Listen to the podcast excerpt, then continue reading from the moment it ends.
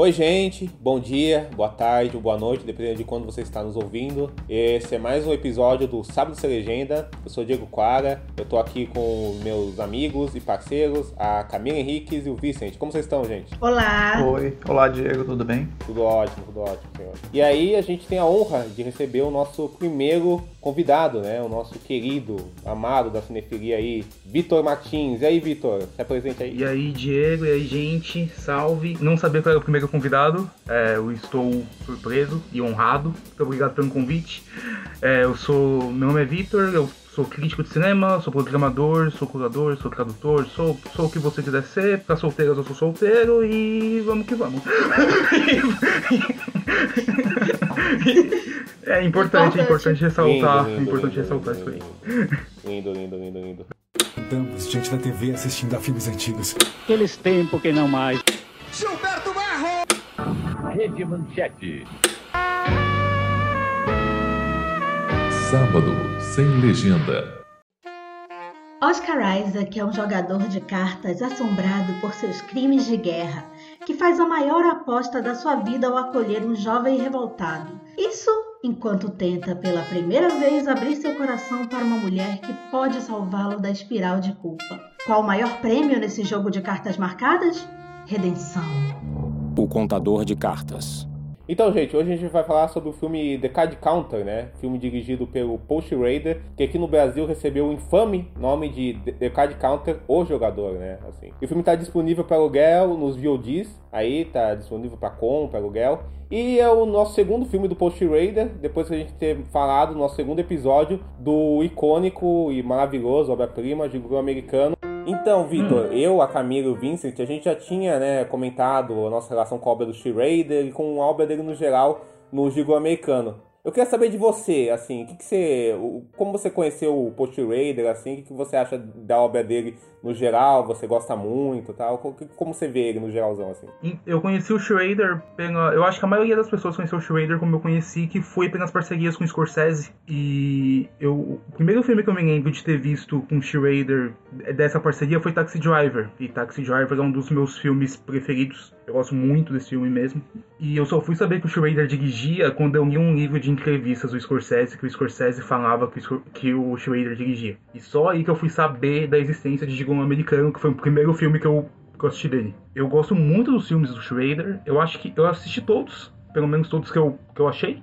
Eu acho que tem filmes muito ruins, principalmente aque- assim, início dos anos 2000, aquela, aquela prequela do, do Exorcista é horrível. Pra citar um Sim. exemplo, tá em HBO Max, inclusive. É horrível, mas ainda assim tem ideias muito boas. Eu acho que os grandes diretores, eles Sim. têm, mesmo que eles tenham filmes ruins, eles têm ideias muito boas dentro dos seus trabalhos. Total. O meu filme preferido de Schrader, eu pode adiantar, apesar que todo mundo talvez já saiba. Deixa, deixa o- pro top 5. Deixa pro Beleza, top cinco. mas é, o que eu ia falar que eu não preciso deixar pro top 5 é que eu gosto muito das parcerias do Schrader com o Ian Dafoe. E o Ian Dafoe ele é meu, meu autor preferido, então foi muito fácil gostar de Schrader por causa das parcerias dele com o Dafoe. E o Schrader é careca, então ajuda. Ah, perfeito. perfeito. Importante. Da representatividade. É, exatamente. Com certeza. É, o Vitor é careca, É sobre isso. mas é importante. Se você segue o Vitor nas redes sociais, você sabe que ele é um grande ativista da causa. É, exatamente. Eu sou um, né, eu sou, sou muito, sou muito focado na causa careca, na causa calva. Pessoas que não pagam ingresso no cinema porque nascem entradas. É, esse tipo, esse tipo de coisa. Ah, perfeito, perfeito, Então, Camila, o Vitor falou que conheceu, assim como todos nós, né? Como, ele falou, né? O Schrader pelo Taxi Driver, pelo Scorsese. Eu lembro que Taxi Driver foi um dos primeiros filmes adultos que eu vi, assim, né? Eu, eu, eu consegui ele, eu consegui ele num sebo, cara, assim. Um sebozinho, o cara, o cara fez um DVDzinho dele, assim, cara, assim. Eu vi, eu fiquei chocado, assim. Aquela cena que o Travis tá vendo o povo dançar, ele quebra a televisão, é uma das coisas que eu acho mais lindas, assim, sabe, assim. Até hoje, assim. É um filme que ressoa muito em mim. E aí depois eu fui conhecer a obra do Schrader. E esse filme retorna, né, a parceria do Schrader com o Scorsese, que produz o filme, né? E eles já fizeram várias obras juntos, né? Eles já fizeram o... Eles começaram no Taxi Driver, depois fizeram o, o Toro Indomável, depois eles fizeram a Última Tentação de Cristo, e o Vivendo no Limite juntos. E, e eles estão planejando uma série que, que eles estão estão pensando pro futuro, né? Sobre cristianismo, né? E aí então é, foi, retomaram a, a, produção deles dois, né? E outro, que, que outros detalhes de produção você tem, Camila? Então, é, esse é um filme que ele segue assim o exemplo de muitos filmes desses últimos anos, né? Ele estava sendo produzido, mas aí estourou a Covid e aí faltando cinco dias para encerrar as filmagens, eles precisaram interromper e foi muito do nada, né? Como tudo, né? Não sei se você... claro que vocês lembram daquela semana assim que tudo parou e saiu um monte de notícias assim de filmes grandes e pequenos que fecharam produção. Uhum. E assim o Schrader causou no Facebook porque ele disse que ele não queria, né? Que ai é, vai ser romântico morrer trabalhando, né? Assim, é, pelo que eu entendi foi um figurante que pegou covid, então eles precisaram fechar assim, um... foi mais rápido ainda, né? Porque alguns precisaram preventivamente, mas outros precisaram parar antes porque alguém tinha pego Covid, aquela coisa, né? Pegou um, todos podiam pegar, né? E assim, eles ficaram meses assim parados e voltaram a filmar. Parece que eles pararam em março e voltaram a filmar em julho. É, tem um vídeo que a gente vai colocar na descrição que é uma entrevista que o Schrader e o Oscar Isaac deram enquanto eles estavam nesse limbo, todo mundo em casa e aí eles deram uma entrevista sobre a produção. Acho que estavam fazendo entrevista com o pessoal dos, filmes que precisaram separados, né? E aí foi bem interessante que Schrader disse assim que ele não queria parar, né? Mas depois, assim, ele ficou. Ele mostrou o filme para Scorsese, né? Ele pôde avaliar muitas coisas, ele pôde repensar algumas coisas. Eu até fico me perguntando se a última cena teve que ter alguma mudança, assim, por conta da Covid. Se bem que, né, enfim, aquilo é bem prisão americana mesmo, como a gente falou no Gigolo Americano, uhum. programa de Gigolo Americano. É... Então, assim, Schrader é, ficou assim, claro, causando no Facebook, como a gente falou no programa de Golo Americano, ele é um senhor que tem muitas opiniões e ele não tem medo de falá-las, né? Assim, então ele falou muita coisa e, e inclusive sobre a produção e é interessante até segui-lo para ver essas coisas de produção. Por exemplo, ele postou uma foto do, do Oscar Isaac dizendo que parecia o Marcello Mastroianni, assim, assim umas coisas assim bem, bem curiosas assim, né? Fotos da produção mesmo. E ele ele já tinha pensado em escalar o Oscar Isaac para outros filmes, ele inclusive pensou para o First Reformed, né? É Fé Corrompida, eu coloquei, falei no Coração da Escuridão no outro episódio, mas aqui filme mudou de título, que nem esse, né, agora, né? Então, é... Só que ele depois quis botar o Ethan Hawke, porque era um ator mais velho e tal. E aí ele assim, ele já conhecia o Oscar Isaac porque ele tinha feito um teste para ele há muitos anos para um filme que não foi produzido é, e ele passou, então imagina assim, pô, a frustração, passei no teste pro filme do Paul Schrader e o filme não vai ser feito. Assim, dor, né? Mas acabou que eles fizeram, né? E aí ele chamou a Tiffany Haddish, que ele gosta de colocar comediantes, né? Ele fez o ele fez um filme com Richard Pryor no início da carreira e depois ele trabalhou com Cedric the Entertainer, né? Ele diz assim que é uma forma de botar que ele acha assim que o, o a pessoa que é da comédia ela vai ela vai dar um, um ritmo diferente para fala, né? Mas pelo que assim eu vi uma entrevista deles no Festival de Veneza, assim não me pareceu que eles falaram muito a mesma língua, assim, deu uma impressão assim de que, que ele interrompia ela na entrevista, assim, era, era meio. Enfim, né? Parecia assim que não tava rolando. Mas, como, como o Diego falou, é um filme produzido pelo Scorsese, né? Ele disse mais ou menos na entrevista que eu vou colocar no link que. Ai, eu pedi pro Scorsese só botar o nome dele lá. assim, né? Porque eu queria ter um crédito com ele de novo. E aí ele deu uns, uns pitacos que ele conhece muito de cinema, assim. Enfim, né? Schrader sendo Schrader, né? Bem sincerão. Ele é sincerão, né? Ele uhum. não, não, mede as palavras. Inclusive, por não medir as palavras, né? Teve aquela história, né? Que a Fox Feature, que distribui o filme lá fora, né? Pediu pra ele se ausentar um pouco do Facebook, né? Por um tempo, assim, pra ele não falar nada controverso, porque senão ia ser ruim para quando o filme estreasse e para alguma campanha que eles, que eles pensariam pós o filme de premiação, alguma coisa. Logicamente que o filme não entrou em nenhuma premiação, foi totalmente esnobado, esquecido, né? Assim, né? É, foi indicado só ao Gotham, né? É. Que é um prêmio de filme independente. Spoiler! O Schrader não se calou nesse tempo, tá? Foi tipo. E ele ainda postou que a Focus tinha pedido pra ele calar a boca. Sim. Não, inclusive foi curioso, né? Porque teve aquela coisa até bonitinha, né? Que aconteceu, né? Dele perdendo um prêmio pra Maggie Gyllenhaal e falando, né? Que ele ficou indignado, mas depois que ele viu o filme dela, ele gostou muito do filme dela, assim, né? Ele falou, pô, se é, se é pra eu perder de alguém, que seja ela. É, Assim, ele é né, bem assim, né? sincerão sobre os filmes que ele não gosta. Ele pareceu uma criança nesse, nesse post aí. Parece, parece uma criança, uma criança Ele parece velha, uma né? criança falando desse filme. Sim, aí parece a criança quando muito perde o jogo de futebol e é o dono da bola, ele sobe e vai embora. Ele parece muito isso, e me lembra muito disso. Esse post já a perdida. É engraçado o post todo ano que ele faz as listas dele, né, de melhores do ano, e quando tem um filme dele no ano, o melhor é o filme dele, segundo ele, né? Sim, e, e pior que 2017 até tem razão. É, eu acho que é um dos... Tá certíssimo. não dá pra Não discordar dá pra dele. discordar. Não, né, ano passado, talvez, mas 2017 É. não dá. É, ano passado com certeza tava entre É, os melhores, sim. assim, não diria que é o melhor, mas assim, aqui tinha, aqui tinha outros Muito também bom. muito incríveis, mas 2017, como diria ele, ninguém que é roteirista, ninguém que gosta de cinema vai olhar Green Book e vai dizer que é melhor que Fé Corrompida. É. Ele mesmo falou Sim, isso, sim. assim, sobre. A... Porque foi a primeira indicação dele ao Oscar, é muito Foi. bizarro, É. né? Nem pelo Toro Indomável ele foi Uhum. indicado. O- uma coisa que é engraçada é que eu tava vendo essas curiosidades que, é- que é- tem no IMDB, essas coisas assim, e o contador de cartas entrou na lista do Obama, né? Uhum. Do, que todo ano o Obama tem aquela lista de filmes e livros. Bacurau também. É. E é engraçado, especialmente no caso do Paul Schrader, porque essa semana eu, eu assim, só retomando um pouco o que foi falado, eu me conectei e conheci mais o Paul Schrader enquanto diretor a partir do Fé Corrompida. Uhum. Foi quando eu comecei a ir atrás dos outros filmes dele, ver alguns dos mais famosos, mas até hoje eu vi seis ou sete só, não vi todos os que ele dirigiu. Mas é engraçado essa questão do Obama, porque depois conhecendo ele, o Paul Schrader não é fã do Obama, né? Ele é, pelo contrário, ele é muito crítico da, da administração dele, principalmente por causa da Hillary e tal. E é engraçado que num dos filmes que eu vi essa semana, meio que correndo para talvez ver mais filmes dele, tem um filme do Nicolas Cage de 2014 chamado Dying of the Night. Vingança, é, Vingança ao, ao Anoitecer, uma coisa, tem um título desse assim, que é um filme mais ou menos, assim, eu não gosto, não gostei tanto assim, mas tem umas coisas boas e tal. E no filme tem uma cena que o Nicolas Cage fala, ele é um agente da CIA que fala para outro agente, você tá com a cabeça tão dentro do cu do Obama que só- você só consegue ver merda. É engraçado porque é uma crítica muito da cara do Paul Schrader.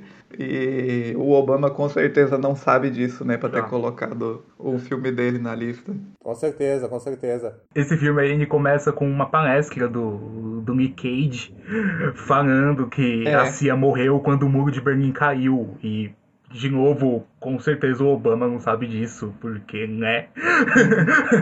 É porque foi um filme que, né, nem ele, nem ele reconhece, né? Não, e eu acho isso muito maravilhoso, né? Porque o Steve Rader, ele é essa figura muito crítica e ácida e tem uma visão muito realista da política norte-americana no- nos filmes dele, né? Tem, tem um filme dele que, que eu acho que o Vitor viu também, né? Chama O Sequestro de Pat Sim, assim, né? Que é, um, que, é, que, é, que, é, que é- que é um filme que uma menina burguesa é sequestrada por um grupo A história da Patrícia Bravanel. isso, exatamente, por, por, por um grupo, por um grupo, por um grupo de esquerda ultra, ultra radical e se junta a eles, né? É muito engraçado esse filme. Mas que é uma história real mesmo, é um sequestro de uma herdeira, Sim. tipo a Patrícia Bravanel mesmo. É, é muito, e é muito doido porque, porque esse filme, esse filme ao mesmo tempo que ele olha pra todos os personagens com muita acidez, todos os personagens assim, dos seus diferentes campos assim, ele olha pra política americana um todo, pra burguesia com muita acidez, e não deixa de olhar pra aqueles personagens com muita acidez, né, assim. E o Schrader tem né, ele, ele realmente despreza, né, essa é, o, as- a- a- ele realmente despreza essa coisa do, do partido de- democrata no- norte-americano e, e a, a política externa deles, assim, apesar, apesar que eu tava procurando, eu ta- eu tava procurando é, entrevistas dele e ele declara abertamente que, ele- que, que contra a Hillary, o Trump, ele votou na Hillary, assim, porque, porque, porque, porque ele considera, porque ele considera que apesar dos pesares, o Trump é um antidemocrata e que, que não podia, que apesar de todas as falhas da Hillary, isso não, podia ficar tolerável, assim, Uhum. né? Mas ele é um cara muito politizado, assim, nos filmes dele, assim, né? Eu, eu- vocês viram também o Blue Collar, né? Que é um filme extremamente anticapitalista, né? Assim, né? Um filme, um filme que fala so- sobre a seleção do proletariado e tudo isso, né? Ele tem essa desconfiança, essas pessoas da, da elite, assim, da, da, da elite do que elas representam. Muito, É, muito o grande. First Reformed ele também fala muito disso na questão do ambientalismo. É verdade, ele, ele tem. né? Ele, ele, ele- ele trabalha, ele trabalha muito disso na questão do ambientalismo no, no personagem do Ethan Sem dúvida, Hawke. sem dúvida. Que ele até fala, ele- o, a sacada dele pra falar disso em First Reformed é ele, ele fazer o Ethan Hawke duvidar da própria fé em prol de uma causa que nunca foi a dele, só que na medida que ele vai lendo e tal, que ele vai se formando, ele saca que a causa sempre foi a dele, que ele não, mas ele não sabia disso, que ele não precisava largar a fé dele, muito pelo contrário, ele, né, ele precisava unir aquilo de alguma forma. Ele trabalha muito bem essa questão, assim, do. Ele une muito bem os. Ele liga muito bem os pontos, as histórias que ele conta no filme dele, com o que ele quer falar em relação à política. Você pode. discordando certeza, ou não, né? Mas ele faz isso muito bem. Como a gente falou daquele histórico dele Uhum, religioso, né? Dele ser calvinista, né? E É. como isso influencia, né? No hardcore, que no Brasil ganhou o título no submundo do sexo. Já no início, assim, a menina vai para um, pra um, pra um retiro calvinista, né? Acaba não indo, né? De verdade. Mas é, é, é muito. Você vê, assim, pequenas referências. É como o próprio Scorsese e os diretores daquela época, né? E a gente vai falar sobre Card Counter, como é, é meio que uma evolução desses temas, só que em vez de falar de Vietnã, ele fala de Iraque, né? Sim. Sim, sim, como sim. uma sim. evolução. Com, com certeza. E que é algo que eu acho que falta nos cineastas hoje. A gente já falou, eu digo, a gente gravou um vídeo sobre o Don't Look Up, né? O Não Olhe Pra Cima, que hoje em dia é uma visão muito sanitizada de política americana, né? Assim. Zelensky, né? Assim, Não, com certeza, Camila. e aí, assim, acho que falta, assim, tem poucos cineastas, assim, que pegam nessa ferida mesmo de criticar Hillary, de criticar as políticas de guerra do, do governo Obama. Porque muita gente acha que quando você critica, você é trumpista, o que não tem nada a ver, assim, Não, tem nada a ver. Até porque, até porque tem aquilo, né? Como a gente falou no vídeo lá do Don't Look Up, né? As pessoas têm essa ideia como se o Partido Democrata fosse um partido, porque por a gente estar aqui no Brasil, fosse um partido de esquerda, né? Mas não tem nada de esquerda o Partido Democrata. Tem, tem alas de esquerda o Partido Democrata, tem algumas alas mais de esquerda do Partido Democrata, mas, mas no geral, esse pessoal, a Hillary Clinton, Obama, o John Biden, esse pessoal que é da elite do Partido Democrata, são pessoas que no máximo são, são de centro ou de centro-direita, né? lá. Assim, né? Assim, que eles são. E olha lá, né? Você- Exatamente. Você, você vê a política externa de- desse pessoal, do governo democrata, do governo republicano, não tem tanta dif- diferença não, assim, nessa questão da violência do resto do mundo, assim, da destruição do resto do mundo, tudo, tudo isso, né? Assim, né? Mas, mas, ah, ah, mas por eles terem um, um- um discurso que é mais afável, aparentemente, a certas causas progressistas, assim, fica, fica, parecendo, fica, fica parecendo que, que eles estão desse- que eles de outro lado, assim. Mas, no, mas, essa inclusão artificial não, não, não torna eles exatamente de- desse lado, assim, exatamente, assim, de- desse outro lado, né? Pelo, pelo muito contrário, né? Eu acho que alguns cineastas conseguem perceber isso, outros não. É, tem um filme bem mais ou menos, não sei se vocês viram, que eu lembrei muito quando eu vi o The Card Counter, que é aquele O Relatório do Adam Driver, assim, que até Sim. um papinho que queria entrar em é Oscar, Scott Burns, né? eu acho, né? que esse que, é, é, é, que esse que, que esse filme é bem aquela coisa da culpa norte-americana, tipo assim, ah, ó, não somos todos iguais, ó, assim, a gente, a gente- a gente comete erros, mas não somos todos assim. Ah, nos perdoe e tal, não sei o quê.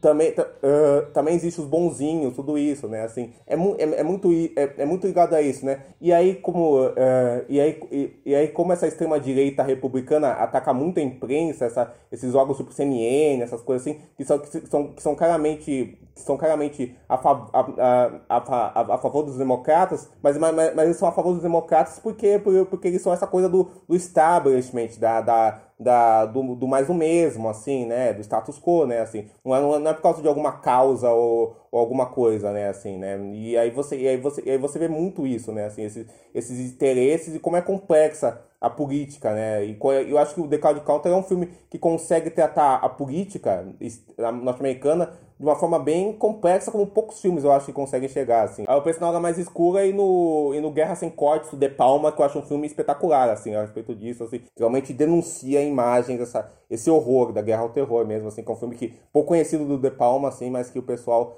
tem que ver, assim, claramente, assim. Mas antes da gente passar pro, pro, pro, pro filme em si, né, assim, pra, pra, pra falar do filme em si, tem alguns detalhes curiosos do filme, né? Porque o filme, eu, o Schrader nunca tinha trabalhado com nem com Oscar Isaac, nem com o, o, o Ty Sheridan, né? O Ty Sheridan foi uma, uma indicação do Nicolas Cage, né? Assim, porque o, o Nicolas Cage é amigo do, do Paul Schrader, eles já trabalharam juntos, né?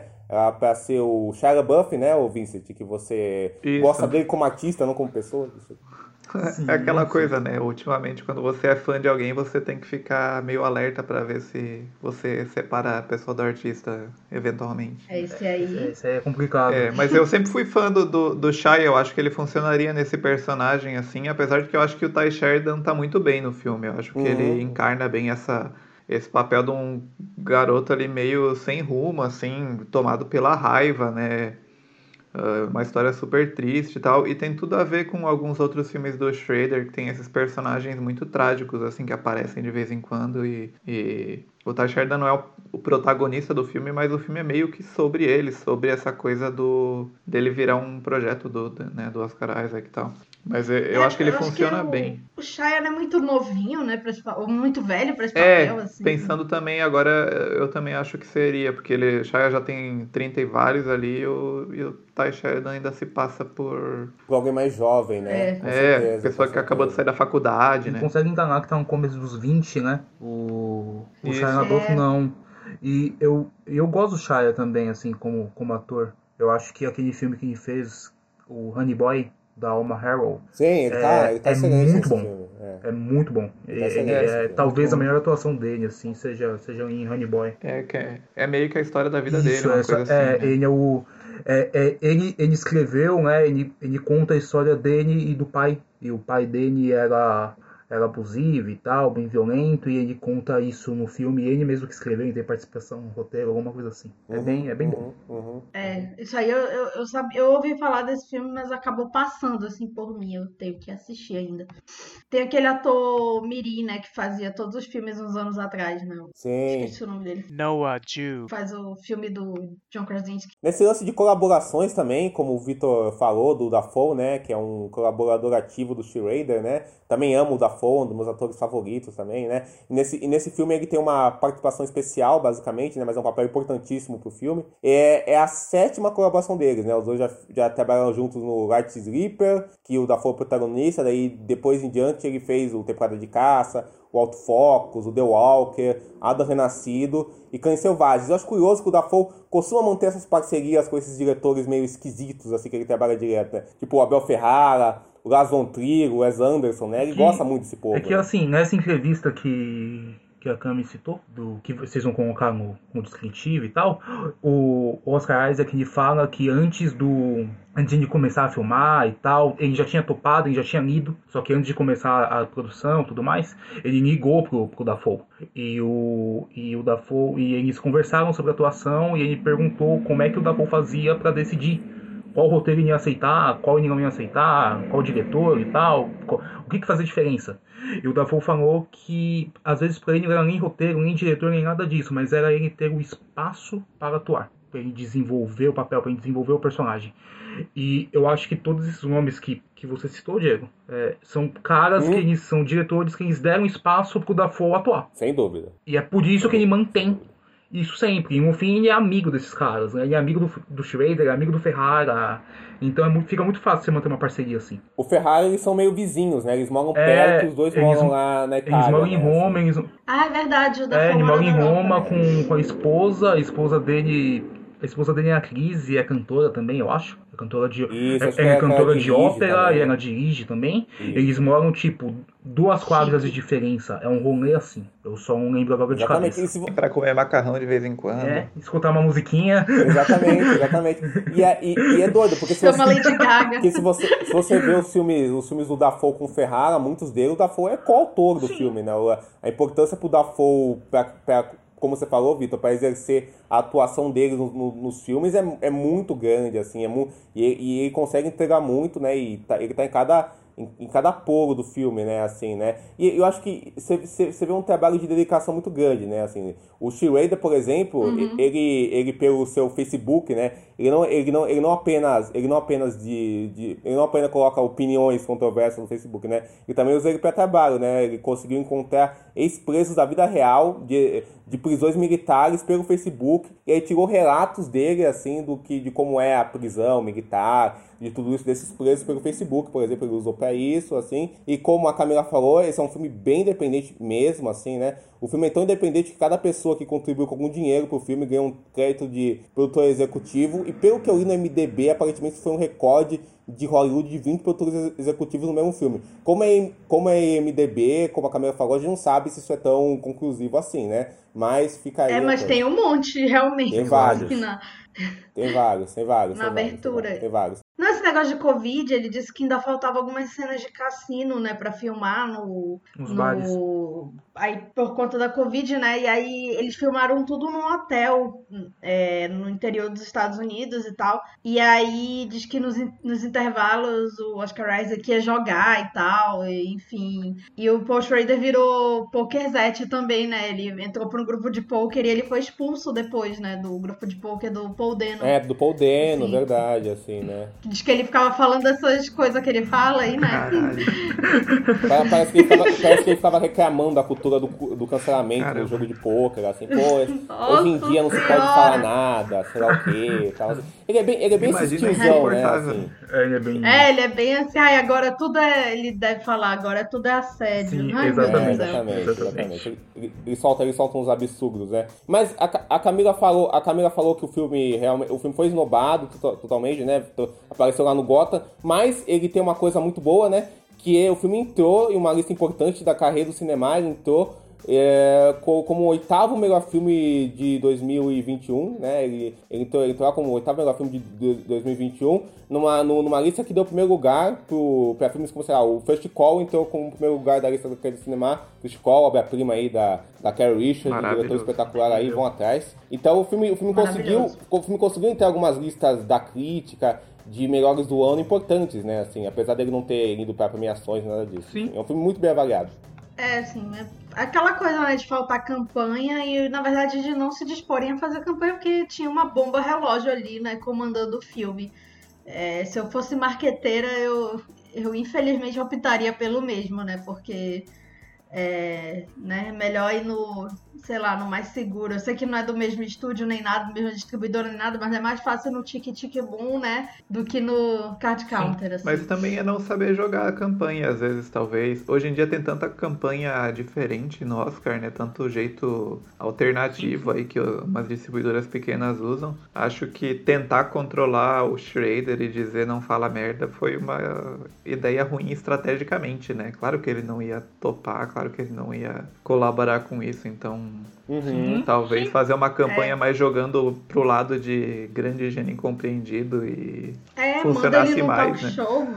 Gerar- ge- usar a merda que ele falou pra gerar buzz em cima do filme e as pessoas irem ver, porque Isso. tem muito de público ainda dentro de campanha. Sem dúvida. Sim, eu acho que foi. Eu acho que também rolou uma burrice, porque o Oscar Isaac tinha Duna, Sim. que foi um filme que foi visto por todo mundo, e tinha cenas de casamento também que teve muito buzz, assim, que saiu tudo na mesma época, inclusive. Então, assim, Foi um baita ano ele ele. tava numa alta exposição, Sim. né? Assim, Uhum. né? Com certeza, com certeza, com certeza. É, eu acho também que esses filmes são muito frontais, como a gente falou, ele é muito. Ele vai muito na. e- Ele é um diretor, ele é um cineasta que vai muito na porrada, assim, sabe? Assim, ele não, ele, ele não tem muito filtro pra falar das coisas ou pra. Ou pra tratar das coisas. Assim, eu acho que esse tipo de diretor sempre acaba gerando um certo. um, um certo olhar torto de certos setores, assim, sabe? Assim, é, muito, é muito mais fácil, sei lá, um filme como um relatório da vida que eu falei, apesar dele ter sido esnobado também, mas enfim, por questões aí, é chegar mais longe do que um filme tipo The Card Ah, Counter. pra citar um assim, bom exemplo disso, pra, pra gente não usar o relatório, não olhe pra cima mesmo. É, lá pra cima é mais palatável. É, né, é mais, assim, né? certeza, é, é mais fácil e tal. Sem Mas dúvida. eu gosto do. Não Olhe Pra Cima. Eu adoro, eu gosto Eu- muito, mas é, é, eu são, não. sem dúvida mais palatável. Eu não. Acontece. Não, amigo, você- eu gosto, mas assim. Com ressalvas. Aquele fim de semana de surto no Twitter foi É, traumatizante. Eu gosto muito, Eu mas se eu tivesse que jogar um deles no bar, eu- se eu, tivesse- se eu tivesse o DK de counter e o, e o Nori pra cima pra jogar no mar, eu jogaria o Nori pra cima, claramente. Ainda bem. né? Com certeza. Com certeza. Mas é, é muito, é muito doido isso, assim, né? O Paul Schrader, é, ele já tá fazendo outro filme, né? Com Joe Edgerton. E a Sigourney Weaver. Então, é Sigourney Weaver, amo. Ou como eu e meu irmão chamamos a Cigano Igor, que parece Cigano Igor, Sigourney Weaver. Mas é interessante que nessa entrevista, né, que ele deu pro, pro enquanto o filme estava em produção, é, ele fala algo assim, muito perguntaram assim se ah, é porque ele gosta de jogar poker, né?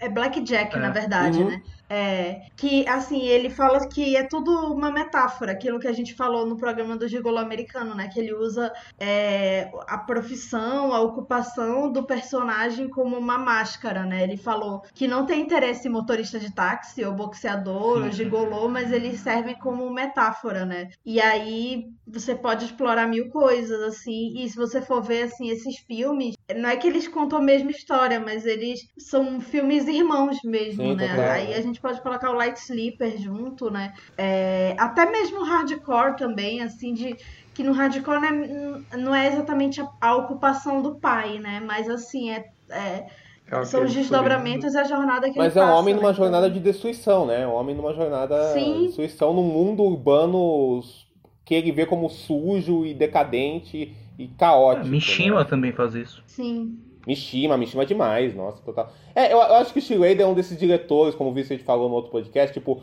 o Ozu, o Ozu que ele gosta muito, né, quando ele é crítico, fez vários textos do Ozu, o Schrader, né, é, é um desses diretores que tem um mesmo, uma mesma premissa, as mesmas obsessões, os mesmos temas, e vai retrabalhando elas, assim, de uma forma que é, que é muito similar entre si, mas ele sempre coloca um tempero, ou um olhar, ou, ou- uma coisa nova, né? Ele, ele olha, ele olha para as mesmas coisas, mas ele sempre olha para uma direçãozinha que você vê que tem uma mãozinha que, que adiciona alguma coisa dentro disso, né? Uhum. Uma coisa interessante disso que do- da profissão, agora eu lembrei de uma trivia que eu ouvi num podcast naquele You Must Remember This, que a gente Uhum. tem citado aí, que tá com uma temporada falando de trilhos eróticos. E num podcast falando do Schrader, ela fala que ah, aí nem era um filme dele como diretor, era um filme como dele como roteirista, mas que ele tava como um roteirista muito atuante no set e tal. Foi que no Taxi Driver, quando o De Niro ele começou a ter a ideia de para construir melhor esse personagem e falar com taxista rea-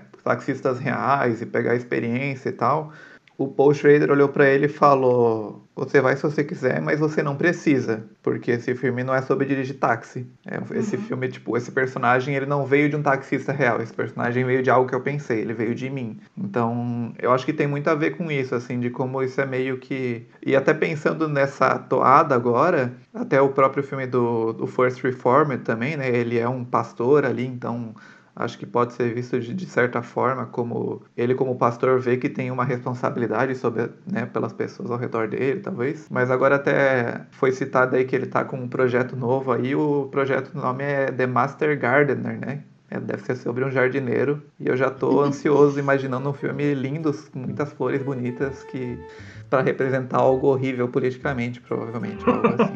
Com certeza. Com certeza. Tem um filme. Era pós-Trump, né? Com certeza. Com certeza. Covid, nossa.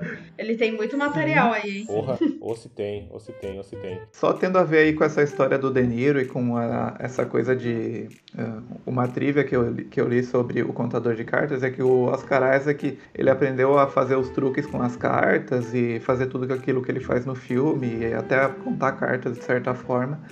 Mas uma das coisas que ele foi atrás e que ele quis fazer, que até a gente pode deixar passar no filme, mas isso se repete algumas vezes ao longo do filme, é que o Oscar Isaac ele fez um curso de caligrafia. Porque ele escreve muito durante o filme, ele tem aquele diário, aquelas páginas matinais dele. Então é interessante como o filme ele se apoia muito sobre esses momentos também, mas.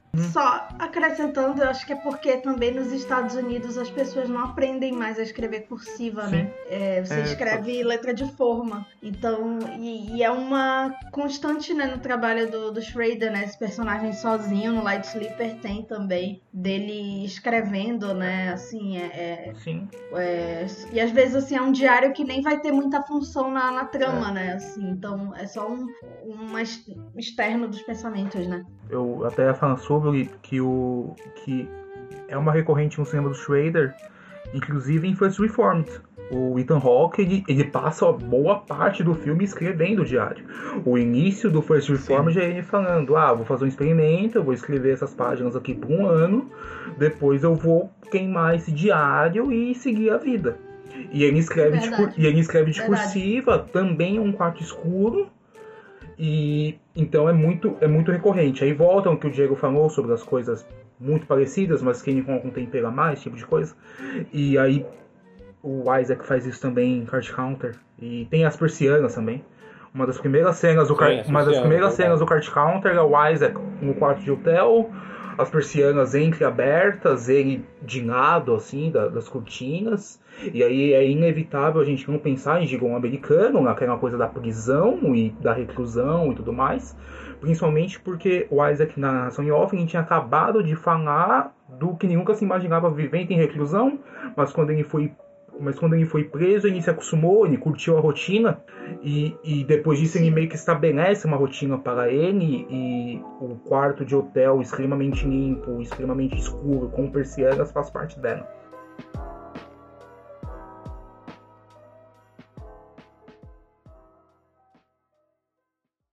Eu nunca me imaginei como alguém adequado para uma vida na prisão. Quando eu era garoto, eu tinha medo de espaços fechados. Temia elevadores. Quando eu era mais velho, eu só queria entrar no carro, abrir a janela e dirigir, dirigir. Dirigir até onde o vento me levasse.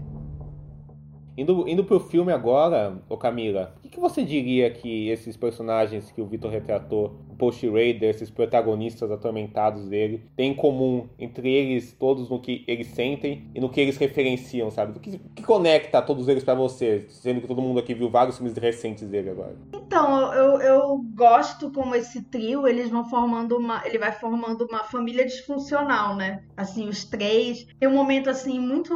muito- que chega até a ser engraçado que os três estão comendo, né? O, na verdade, é um intervalo entre um jogo e outro, né? Uma rodada e outra, e o William Tell, né? Que é o personagem de Oscar Isaac, tá comendo, né? Batendo um prato de salada ali. E, e tá a Tiffany Harris de um lado e o, e o Ty Sheridan do outro, e a câmera vai se aproximando lentamente, que é uma constante nesse filme. E aí é, um- é- parece assim, tipo, pai, mãe e filha, né? Assim, tipo, ele fala, ela falando, ah, você tem que ler um livro. Poker for... Não, você lê algum livro? Ele fala, lê Poker for Dummies. Aí você tem que ir no museu. Museu tem livro, Museu for Dummies, assim, que é, é até engraçado, né? Que você vê que vai criando até uma cadência, até que o William Tell, quando ela fala, ele também repete, né? E é muito interessante porque é, cada personagem ali, ele tem, tem um passado, né? É, Você sente, assim, que eles carregam passado, apesar de, ali no caso do Sheridan, ser de gerações diferentes, né? E como eles... é, cada um tá buscando por alguma coisa, né? Só que a personagem da Tiffany Harris, ela fica meio que nessa margem. A gente não sabe muito sobre ela. Foi até uma atuação que me incomodou muito, mas depois eu acho que até falei com o Vitor que depois eu caiu a ficha de que era pra ser artificial daquele jeito. Que ela tá vivendo um personagem ali, assim como o Julian, quando tava andando de terno por Los Angeles, estava vivendo um personagem. E a Tiffany Harris falou assim que as roupas dela lindas são roupas assim que parecem caras, mas são baratas, assim, aquela coisa assim, a- assim, a versão Shein da roupa, sabe? Assim, é, que é, é, ela, ela, ela remete um glamour, né? Ela é a empresária, é a figura de mentora do, do personagem do Oscar Isaac, e o Oscar Isaac é um mentor do, do Ty Sheridan. E aí é interessante porque eu pensei muito no Hard Date, no filme do Paul Thomas Anderson, que é um filme de cassino, é um filme intimista, é o primeiro filme dele. Inclusive, eu e o Vitor temos um podcast sobre o PTA. Excelente podcast, excelente episódio. Ah, amigo, eu ouvi, obrigada. Ouvi, foi ótimo, foi ótimo, foi ótimo. Foi muito legal gravar. E a gente fala desse filme, né? Claro, o primeiro filme dele, que é um filme mais cru uhum. também. Ele tem uma, uma aura meio setentista hollywoodiana que o, que o PTA ele conserva ao longo da carreira, mas ali a aura setentista é, lembra muito o começo da né? carreira dos Scorsese esse filme, assim, bastante, assim. Sim, sim, é, é bem, bem Scorsese, é, bem Mean Streets. Assim, né? Mean Streets, muito sim. Mean Streets, verdade. É, e, e, e, assim, ainda tem a ódio ao, ao Altman, né? Botando o ator que já tinha feito filme com o Altman e tal. Baker Hall. Ma isso, Philip Baker Hall, que depois fez é. Magnolia, né? Isso. É, e assim, como, como esse filme também é um filme de, de, um, de três personagens, né? Um homem, uma mulher e um cara que é mais jovem, só que aí eles se envolvem com a Gwyneth Paltrow, né? E aí tem uma, uma relação paternal, né? E essa mulher, ela é glamurosa, mas ela, ela... Só que no caso da Gwyneth Paltrow, a gente vê as dores dela também, né? Mas ela também é meio que o terceiro terceira vértice ali daquele triângulo, né? Assim, ela não é o ponto mais importante. É, então eu pensei muito nesse filme, assim, como é, em como ele, é, o cassino acaba também sendo uma metáfora para muita coisa, né? sorte, azar, é, ser um ambiente muito noturno, mesmo estando de dia, assim, é, é, como se tivesse a noite ali, né? A gente não vê, a gente, quando a gente vê a luz do sol nesse filme, não é um sol de verdade, né? Assim, é muito uhum. cinza. O, o, William Tell, ele só usa roupa cinza, né? É como se ele tivesse meio que se camuflando Sim. ali no carro, na, na, nas paredes, assim, ele, ele não chama muita atenção. Posso me sentar? À vontade. Eu lembro de você. Já jogamos antes. Isso. Vou deixar vocês jovens conversarem. Eu vou jogar os dados. Vi até uma. Só um parênteses, alguém escreveu no Twitter, postou uma foto do Oscar Isaac dizendo que ele tava parecendo o AS. Eu odeio essa pessoa, queria dizer. boa, boa, boa, boa. Você, você, essa pessoa. você citou o, o Radiate. Eu acho que uma outra semelhança deles é que eles não estão. Os dois filmes, ele e o The Card Counter, não estão interessados nesse mundo glamuroso dos cassinos ou, ou, investigar esse mundo dos cassinos assim. Isso é só isso é só uma é só um ambiente para o filme se desenvolver a, a, a, eles assim. E também tem uma coisa que nos dois filmes os personagens vão para os cassinos para se esconder daquela vida externa onde eles não têm nenhum tipo de de conexão e são maltratados por ela, assim, sabe? Assim, uhum. são, são maltratados por essas outras relações que eles têm né, uhum. nessa, nessa vida externa, assim. Os, os dois filmes eu acho que tem que, tem, que, que, que, acabam tendo muito isso. Esse negócio da família disfuncional que você citou, Camila, eu acho que mostra uma coisa que tem no cinema do Schrader, assim, que ele é um cineasta que ao mesmo tempo ele é muito cínico, ele é muito amargo, ele, ele tem uma visão de mundo muito nihilista e até introspectiva mesmo, assim, mu, muito realista. Os filmes dele são muito formalmente introspectivos, eles falam de homens introspectivos em momentos de solidão. Eles são, e, e, e, e eles são filmes muito formalmente muito muito bem resolvidos no sentido de, de, uma elegância sabe assim de um tom de um, de um tom elegante introspectivo assim formalmente muito forte ao mesmo tempo que, que eles têm esse teor muito cafona Sim. no filme sabe assim de cores Totalmente. cafonas atuações cafonas assim sabe assim uma, uma um, um, um sangue um sexo uh, uma coisa sensual que que, que que grita mesmo, assim, uhum. muito, muito é gritado. Cine, né? É, exatamente. Ao, ao, mesmo tempo que eles são muito perspectivos, né? E, e, e que lugar melhor para isso do que um cassino, né? Você, você tem aquele, aquele cara do. aquele homem do Oscar Isaac, que é um cara todo formal, sério, sabe assim, uma pedra mesmo assim, naquele, naquele universo que é um universo cafona por si só, sabe assim? Então, então, então, então é um filme que é um filme que, que no cenário dele, no ambiente dele, já exercita isso. E ao mesmo tempo que o Schroeder é um cínico, os filmes dele também sempre falam de amor, né? Tanto sim, o Light Sleeper ou, o Gigolo Americano, eles são filmes sobre o amor. E aqui é um dos filmes dele onde existe o amor também, né? Existe uma coisa da formação de uma família onde você menos possa esperar, assim, de, de como aquela família lida com essas coisas internas tão terríveis que aqueles personagens têm. Tanto o Sheridan quanto o Oscar Isaac, né? Coisas terríveis que, que eles sentem, assim, né? E, é, e, essa personagem da, da Tiffany, né? Na verdade, ela não é uma personagem em si, né? Ela é um sentimento, né? É uma, é uma, é, é uma manifestação de, de algo que o Oscar Isaac tem, vai sentir e vai se descobrir que é esse retorno dele ao, ao amor, ao sexo, né? que ele tava reprimido dentro dele, assim, ele acaba retornando a isso, né? O que pega em Card Counter pra mim é que o Oscar Isaac, o personagem do Oscar Isaac, ele tem preguiça de interagir com as pessoas. E aí ele.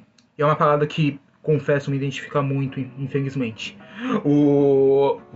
Assim, eu acho que a grande sacada é justamente isso. O Shredder ele pega um cara, um personagem que ele tem genuína preguiça de interagir, ele bota esse cara dentro de uma, de uma rotina muito restrita.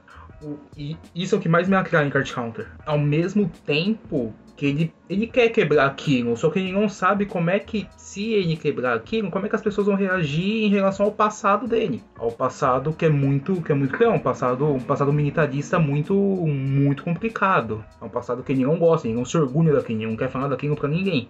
Então eu acho que Card Counter é um filme sobre trocas. É um filme sobre você se permitir trocar é, com outras pessoas. E você permitir essa troca, você permitir se relacionar e você, permitir, e você se permitir sentir sentimentos sobre e em cima de outras pessoas. O espaço do cassino, tá? Que eu odeio falar a palavra espaço em, em comentários sobre filmes porque soa muito vazio, mas o, o cassino propriamente dito ele serve como uma forma do de a gente ver como o Isaac funciona, como o personagem dele funciona. Ele é muito metódico e cassinos são lugares extremamente metódicos, são lugares extremamente organizados. Eles se organizam para que as pessoas não ganhem dinheiro com as apostas.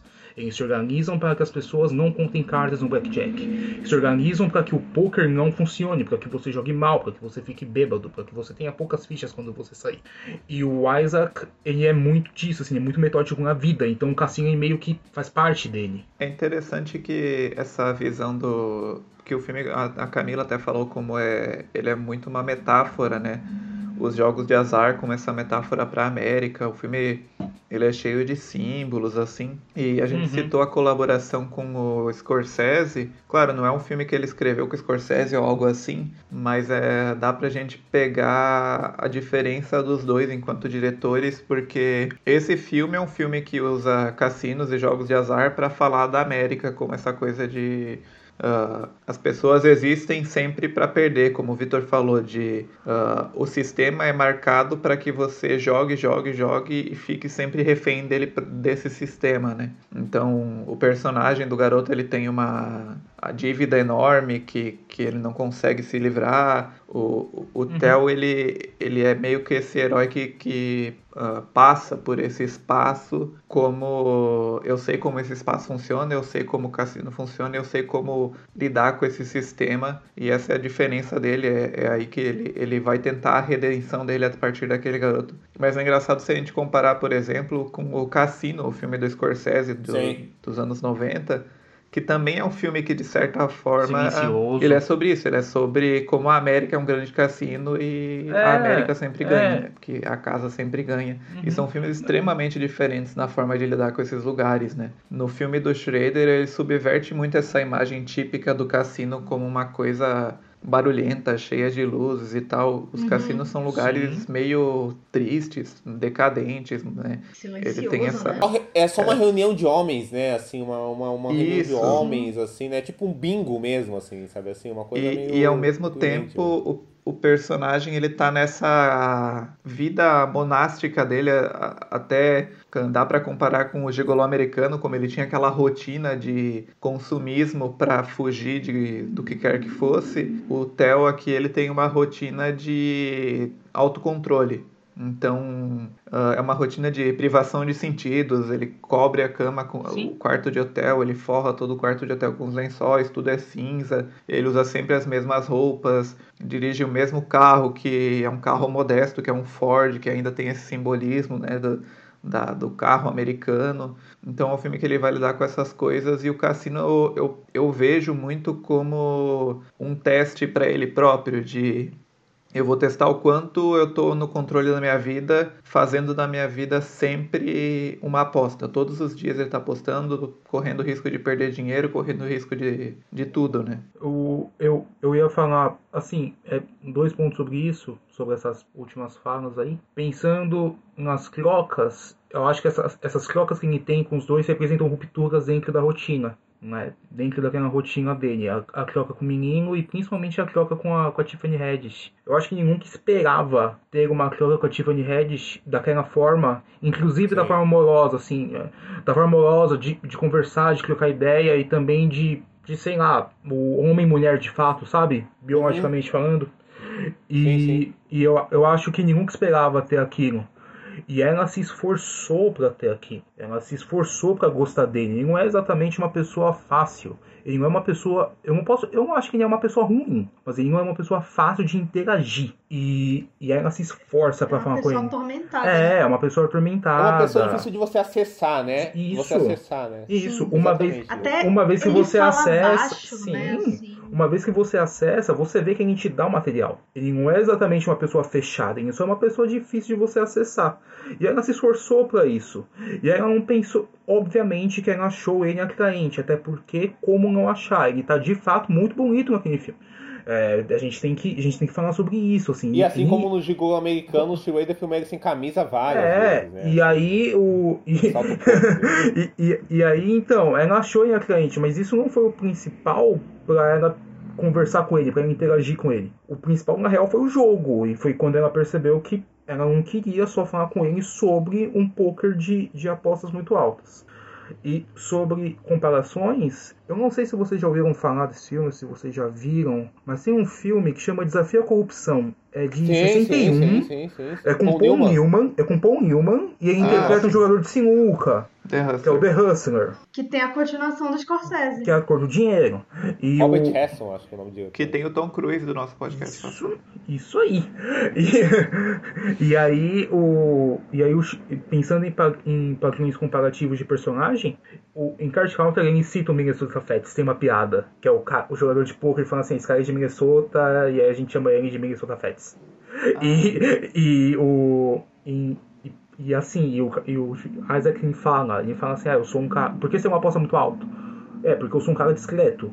Eu quero chegar na mesa, eu vou apostar um pouquinho, eu vou ganhar um pouquinho, eu vou voltar pro meu quarto de hotel, eu vou pro próximo cassino. E aí, se você compara isso com o Paul Newman em, em Hustler, ele é um cara completamente espalhafatoso, atencioso, alcoólatra, que bebe pra, que ele, ele, perde jogos por causa que bebe demais, por mais que ele seja muito bom jogador de sinuca. E, e aí quando ele cita o Minnesota Feds, eu fiquei pensando nisso, assim, eu fiquei, caramba, como é que pode? Porque são, são filmes parecidos, de certa forma, o ambiente é sempre um bar que tem uma mesa de sinuca, o ambiente de card counter é sempre um cassino que tem uma mesa de poker. E, e eles têm trocas, o Paul Newman ele troca com a menina, que ele conhece naquela ressaca absurda que ele teve. Sim, sim, ele, sim, então ele passa a se relacionar com ela, é uma troca que ele não esperava ter. O Isaac ele não esperava encontrar o Ty Sheridan e a Tiffany Haddish. Então se você para pra, pra, comparar nisso, são filmes muito similares. Por mais que Card Counter, pra mim, seja um filme que eu gosto mais, porque o Oscar Isaac é triste. Ele não consegue sair dessa tristeza. e, e, o, e, ele, e ele só começa a sair dessa tristeza quando a Tiffany Head chama ele pra dar rolê. Quando ela fala, ah, você, é... você, você já viu a cidade iluminada à noite? Ele fala, ele cita isso. Ah, você gosta de ver a cidade iluminada à noite? E aí eles saem pra dar uma volta, assim. E é ali que ele começa de fato a quebrar, a ter essa ruptura e a trocar, a se abrir mais. E torna um filme romântico. E como é que ele conhecia a cidade iluminada, né? Pela guerra, né? Iluminada por chamas, né? Ela disse para mim: Você já viu a cidade toda iluminada à noite? Eu disse, eu já vi uma cidade toda em chamas. Não, sensacional. Cena é linda. É linda sensacional. É linda. sensacional essa cena. E você, e você citou o Newman, Vitor. É, é, é, interessante pensar nisso. Excelente a citação. Porque eu acho que o Oscar Isaac nesse filme é o extremo oposto, em certo do sentido, Newman. do que o Newman é, porque o Paul Newman é o, sei lá, o ator mais carismático do mundo, né? E aí, e aí você tá falando de um cara que, que tá se privando de qualquer sinal de carisma e de, de, manifestação disso para gerar uma simpatia, porque, como você falou, ele tem preguiça. As pessoas têm preguiça de ter qualquer cara, conexão. Assim, a, primeira cena, a primeira cena que o Isaac entra no cassino ou é a primeira ou é a segunda. Mas que ele encontra o cara, aí o cara chega e fala pra ele, ah não, vamos, vamos sair daqui, vamos mudar de cassino, não sei o que, tal. Aí o cara vai e toca nele, o Isaac dá uma olhada pra mão do cara. Que você fica assim. Cara, você sentiu o desgosto que o, que o William Tell tá sentindo naquele momento, porém, porque ele mudou um pouquinho a rotina dele. E no fim das contas, essa mudança de rotina foi legal, porque foi nessa mudança de rotina que a gente conheceu a Tiffany Haddish, e que Sim. depois a gente conheceu um menino, e que aí ele começa a, a, é, a se abrir e tal, a ser mais aberto às relações. É um comportamento que agora pensando, ele lembra um pouco um comportamento de viciado em remissão, né? Aquele, tipo, quando a pessoa é alcoólatra e para de beber e, e ela agarra aquela rotina e aquela disciplina como uma fuga absoluta. É, muito isso, né? Ah, e é assim, só que tipo, ele é, é- tudo é um gatilho, né? Gatilho Uhum. aí é uma palavra da moda hoje em dia, tudo dá gatilho. Mas no caso do Oscar Isaac é isso, assim, quando alguém toca nele, quando a rotina muda, quando o menino ouve uma música no carro dele, que é uma música que era usada na tortura. Então tudo se torna algo que ele está tentando escapar.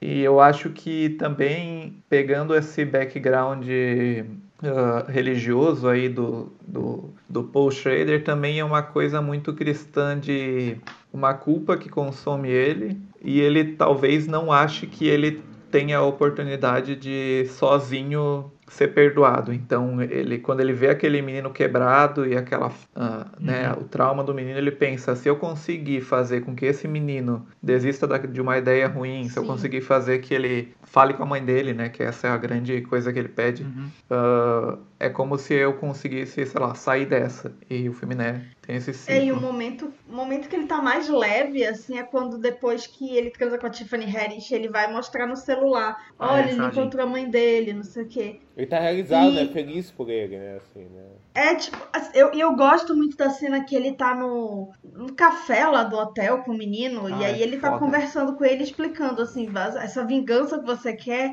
assim, o, o corpo lembra do trauma, assim, e eu lembro do trauma. E você vê, assim, ele, ele sonha com isso, ele lembra disso, né? Tanto é que as cenas são muito distorcidas, as cenas de lembrança, né? É Elas uma são elas são- né? Muito abertas, aí e, e ele filma num plano sequência, assim, com aquela música muito alta, é o momento que, que mais tem música, né? São Porque tem- flashbacks tem de- uma- de, cores muito estouradas, né? Assim, é um, é um, Sim. é um preto e branco É que, incômodo. que brilha, né? No, um digital sujo mesmo, assim, né? Um branco muito brilhante, Sim, né? assim. e ele tem música no filme, né? Tem um sintetizadorzinho, mas é uma coisa muito mais ambiente, é como se fosse a música que tá tocando ali no, É, só no final. que no tem, né? fundo, Só no né? final que tem. É, e no, E na- no final tem uma música, uma música cantada mesmo, E né? na caminhada. E o quê? Na caminhada, na caminhada, na, luzes. Ah, sim, na- sim, na sim, que é o momento, momento, né, Feliz. Leve ali, né? É. E, e como ele fala assim que o corpo lembra da tortura e ele vai falando, é, é, você sente cheiro de, de merda, Uhum. cheiro de sangue, né? Assim, não, não é não é divertido você sair pra matar, porque realmente assim o método dos Estados Unidos de selecionar pessoas para irem pra guerra, né? Assim, qualquer pessoa pode ir, né? Sim. Assim, então, então, tanto é que por isso que você vê esse, esse cinema cinema americano depois de guerras, assim, você vê que os cineastas trabalham muito esse trauma, mesmo que seja alguma coisa assim muito implícita, né? Tem muitos atores, muitos diretores, muita, muita gente assim da indústria que trabalhou na, trabalhou, né? Que é, atuou na guerra, na Segunda Guerra Mundial, por exemplo, de alguma forma, né? Seja entretendo as tropas ou então até no, no front mesmo. Teve gente que é, vivenciou todo o trauma do Vietnã, né? Que era uma, era uma época que de muita dicotomia, né? Do paz e amor, mas o que, que era o paz o que, que era o amor, né? E aí agora essa guerra, né? E, e é muito doido, assim, porque é uma guerra que eu sinto que é muito ignorada. A gente vê agora com essa guerra na Ucrânia o quanto o combate no Iraque e no- nos países de Oriente, do, do Oriente Médio, no geral, da Ásia, enfim, eles são conflitos ignorados, assim. É, Palestina, E- né? Assim, É, né, assim. Sim. Mas isso tudo é por, por motivo político, né? Assim, tudo é motivo político. É, assim, é motivo político e também, assim, digo popular, assim, é um motivo racista, né? Exato, Assim, é um racista, motivo- exatamente. Racista, exato. Uma, uma coisa que eu acho foda nessa cena do café que, que a Camila falou é que o filme, a gente até falou isso da, da, do for, do- da direção formal do Schrader nos outros filmes, como ele é muito minimalista, como ele não, não tem o feitio de chamar muito atenção para a decupagem dele, da câmera, mas como quando ele quer, ele consegue criar assim tomadas e planos deslumbrantes, né? E uh, claro, tem essa cena no filme que é a cena do, do, das luzes, que tá tudo tão escuro e a câmera capta as luzes de longe, meio que como um drone, então é quase um negócio que parece CGI, mas na verdade ele só tá captando aquelas luzes, né? Mas nessa cena do café tem uma, um zoom muito lento em direção a, ao, ao rosto do Oscar Isaac. E eu acho que esse filme ele comunica muito, tanto por, por enquadramentos muito minuciosos, quanto por esse uso do zoom como algo intensificador daquela emoção, daquele.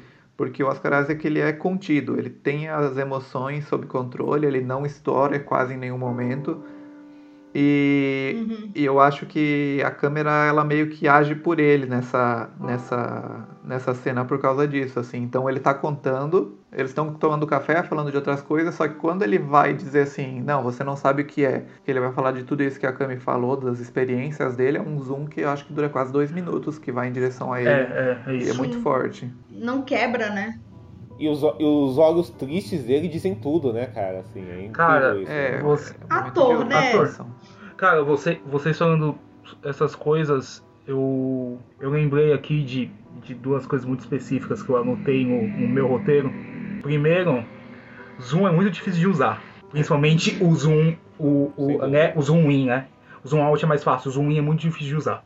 Um dos principais mestres nisso, também gosto dessa palavra, mas ela cabe, é o Ian Weiner. Ele usa isso em Rosa da Esperança. Quando o cara sobe um avião, que, ele, que foi um dos aviões que ele pilotou, ele vai dar o zoom na cabine.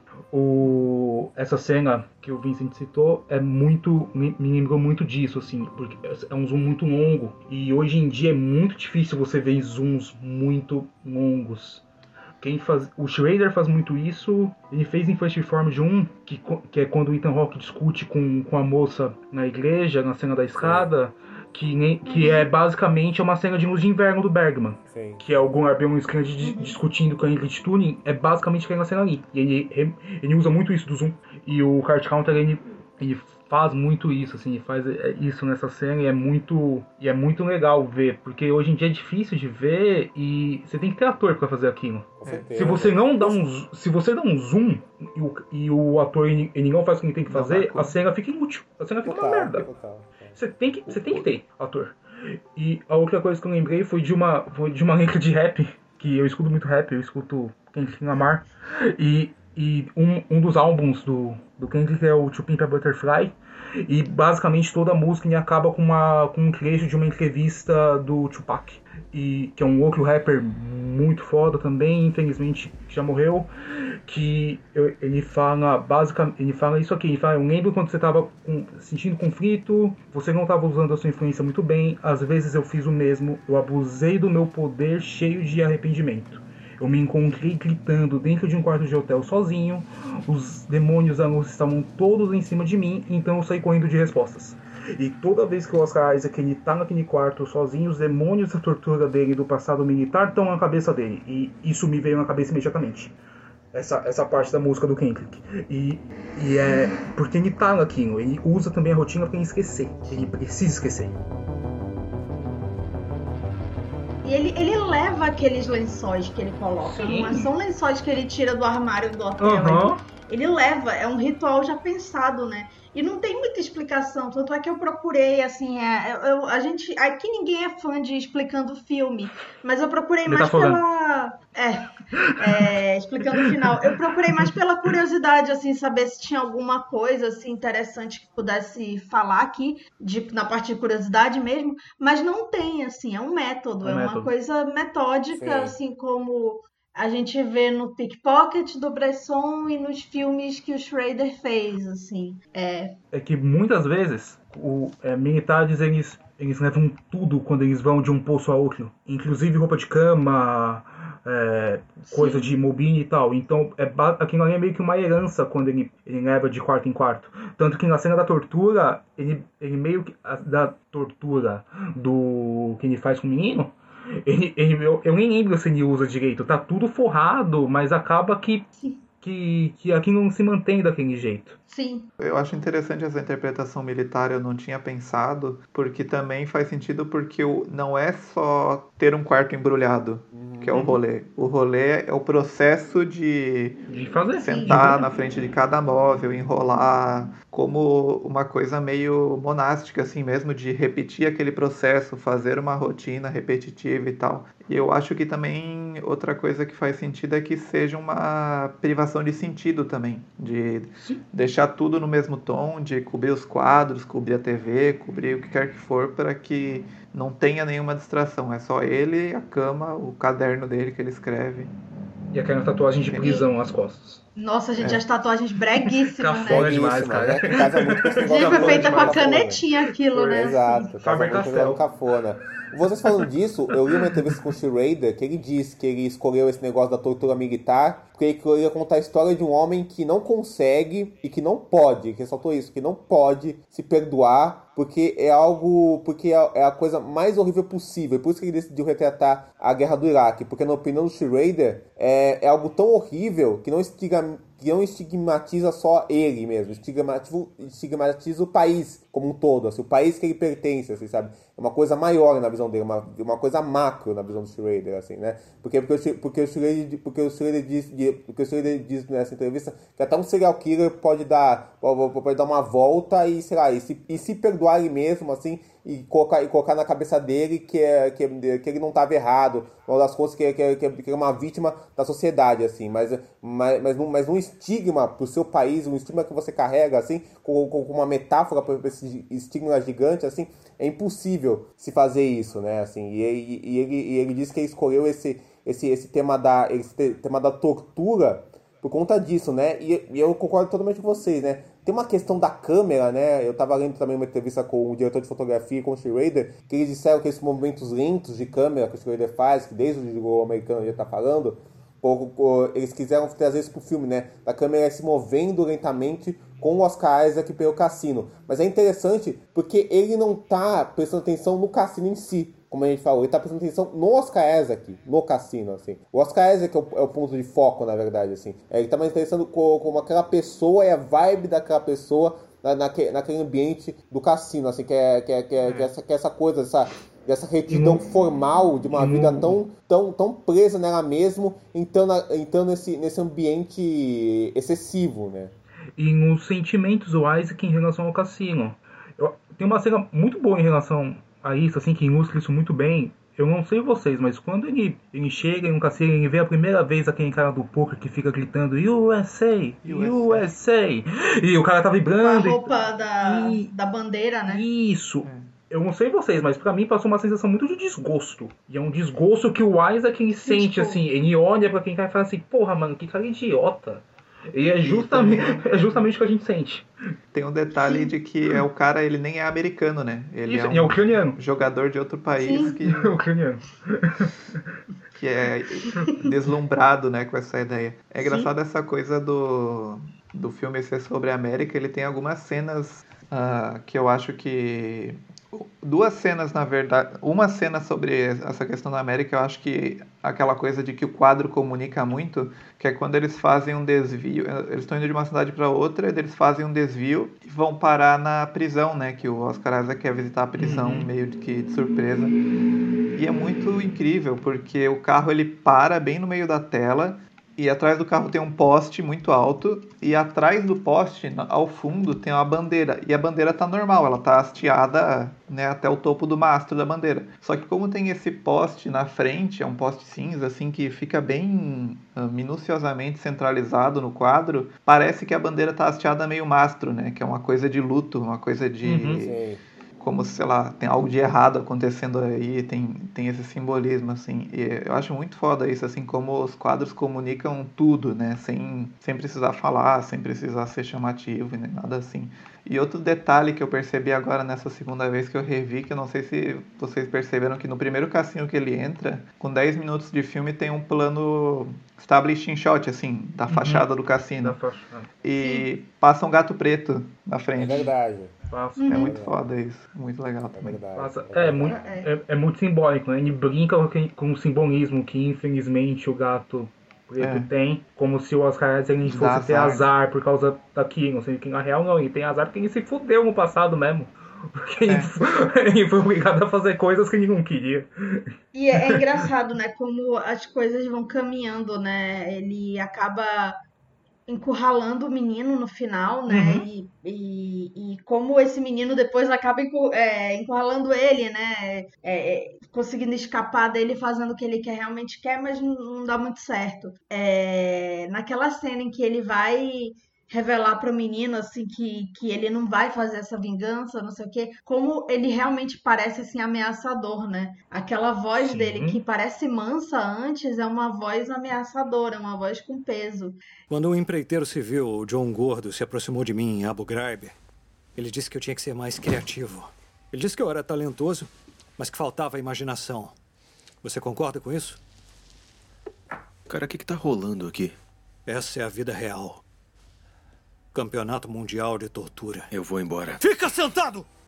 E aí eu acho maravilhosa a cena em que o final, quando ele quando ele tem o um confronto dele com o Willem Dafoe, que é aquela cena tem até um é uma até uma estilo famosa do filme que é ele assim sentado na poltrona. Sim, sim, sim, sim. É, e aí esperando ele com a arma assim, tipo, é, assim, é, é, bem ameaçador e a gente não vê a cena dele matando o Willem Dafoe. Exato. A gente só ouve, né? A gente só ouve. Nessa, nessa, nessa cena com o menino, eu não sei vocês, mas quando o menino tenta levantar e o Isaac fala é. assim: sente-se, eu grudo, eu fico estático. Com certeza.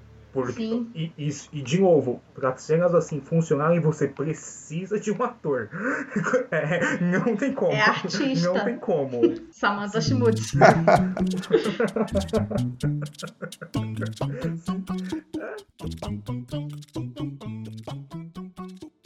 Post Schrader tira grandes interpretações dos atores dele, né? Nessa, sim, pra essas figuras atormentadas, assim, né? Ele, ele, ele, realmente consegue extrair o melhor dos atores dele. O Oscar Isaac tá totalmente doado pro papel, assim, sabe? Assim, ele, consegue, ele, ele tem esse, essa coisa meio que é, é, meio repetitiva da introspecção, mas você vê que, que aquilo é parte de uma, de uma construção mesmo, assim, parte de alguém, de, de, de alguém que tá criando uma um, um, uma coisa corpórea mesmo, assim, sabe? Ele fala muito pelo físico dele, assim. Aquele Sim. físico dele é aquele, é, é, aquele retrato daquela rotina, daquele peso e dessa confusão de sentimentos que ele sente dentro dele, assim, né? E aí, como o Victor falou, de vez em quando ele expõe isso, assim, sabe? Quando ele expõe isso, ele não precisa ser uma cena mega chamativa, não. não. Ele, ele expõe e já é direto e já você já sente tudo que você tem que sentir, sabe? Assim, por, por esses detalhes, assim, de que, que ele, a voz, os olhos, assim, sabe, assim, de, co de como ele é, ele é investigado e lido pelo próprio filme, né? Eu acho que uma coisa muito foda do personagem dele, assim, é que o filme podia cair naquele negócio de desculpar o passado dele, mas ele não faz isso, não. Ele, não, ele não faz isso. Ele olha para aquela situação uhum. do quão complexa e, e, e, e, destruidora e triste ela é, né? Porque é um filme que fala dessa coisa, né? De como essa política externa uh, estadunidense, esse militarismo afeta o mundo externo, né? Que eles matam, que eles torturam, que eles estupram, assim, essa, essa coisa terrível, ao, me, ao mesmo tempo que ele afeta o mundo interno dele, assim, né? Que, uhum. que, é, que ele acaba destruindo as mentes e os corpos daqueles soldados que são só que, que, são só usados, na verdade, dispensados e são destruídos é, psicologicamente, emocionalmente, fisicamente, que acontece com o pai do, do Ty Sheridan e, e, e, e, acontece com o próprio Oscar Isaac, né? Assim, né? Eles, eles servem ao seu propósito e por não conseguir lidar com a monstruosidade que eles fizeram, eles, eles acabam se autodestruindo assim e destruindo onde eles cruzam e o que eles cruzam, né? E aí, ao mesmo tempo que o filme tem esse sinal de esperança, né, da relação da, do, da Tiffany e do Oscar Isaac, o filme também marca, né, que para ele, que, que, ele tenta resolver as coisas pela não violência, mas ele não consegue, né, e aí, e aí, e aí o que começou pela violência, quando foi treinado pela violência, mesmo não querendo exercer pela violência que o Dafoe treina ele, ele acaba voltando pro lar, que é os Estados Unidos, né, que é refletido no Dafoe, com a violência, né, a violência, a violência tem um ciclo perpétuo, né, que parece. E o Dafoe, ele virou palestrante, né, um cara que foi premiado, Sim. né, é um cara que virou um cara de destaque, né. É, tem assim. vários deles, né, tem torturador que escreve livro, né, assim, tem vários. É, desses, torturador assim. que elege presidente atualmente, né. Inclusive. É, exatamente. Uma das coisas. Que, isso me fez lembrar de um outro filme dele que eu vi essa semana, que é o Blue Collar, que aqui acho que é Vivendo na Corda Bamba, uma coisa assim o nome. Que como ele lida, ele é um diretor muito pessimista, assim, um roteirista muito pessimista nessa, nessa desenvolver, mas ao mesmo tempo não só um pessimismo vazio ou niilismo vazio, assim, é, é um realismo, né? Uhum. Então nesse filme ele tem também esse desenvolver de como são três amigos lá que planejam um, um assalto a, ao sindicato que não dá certo e tal, e o filme ele fala muito dessa exploração do trabalho deles.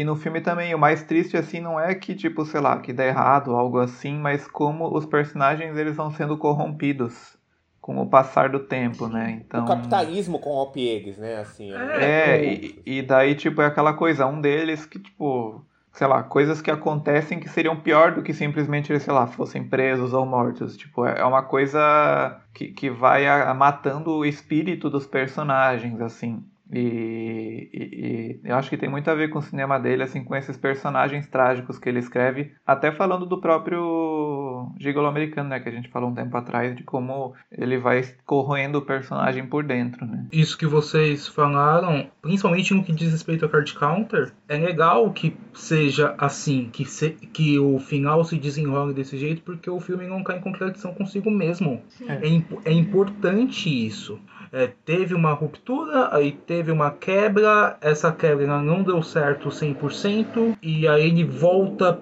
para zona de conforto, muito entre aspas, dentro de um ambiente que é uma casa tipicamente de sonho americano, uma casa Exato. grande com uma garagem de dois carros. Exato. Um personagem que, que é o Duda Fall, que basicamente não teve nenhuma punição. Uhum. Ele, mal apare ele mal aparece no filme fisicamente, mas ele é muito presente no filme como ideia. Como... Ele é um sentimento. Ele é um né? sentimento, ele é uma sensação, ele é um fantasma. Ele aparece, ele, ele aparece o tempo inteiro no, no William Tell e principalmente no menino, assim, no caso do no caso do Isaac, talvez um pouco menos do que no menino, porque o Isaac consegue lidar melhor, né? O personagem consegue lidar melhor levando em por causa da rotina, trabalho e tudo mais. O menino não. O menino ele é muito atormentado pela figura do Dafoe. E então ele tá sempre ali. E o fato do final do filme, o final não, né? O clímax do filme ser daquele jeito, a gente não vê o que acontece, a gente só sabe o resultado. É naquela casa, é daquela forma. É, o, a casa, quando, quando o Isaac está sentado, a casa é escura, até lembra o cinza do quarto de hotel, alguém com alguns lençóis. E então, é da, ser daquele jeito mostra como há uma preocupação em não ser esse ninismo, esse pessimismo vazio. É, tem que mostra essa preocupação, mostra esse cuidado. E é muito estilo do Steve Raider isso, não necessariamente nos filmes dele, como pessoa mesmo, como pessoa ele é muito assim ele é, ele é, muito direto, assim, ele, ele, não cai em contradição com ele mesmo, ele fala o que ele fala. É, ele, é, ele é vê sua hipocrisia, né? É. Ele é vê sua hipocrisia, né? Ele é não isso. cara de hipocrisia, né? É, ele não aguenta nem o Scorsese fazendo é, campanha pra Oscar, ele, vai aguentar. Ele não aguenta um dos melhores amigos dele, dos, talvez uma das parcerias mais prolíficas fazendo campanha pra Oscar. Ele, ele chama o Exato. Scorsese de burro quando ele fala da prioridade do Oscar. Porra, mano. É, e ele, ele fala mesmo, tá, eu, tá, eu tava vendo uma entrevista dele.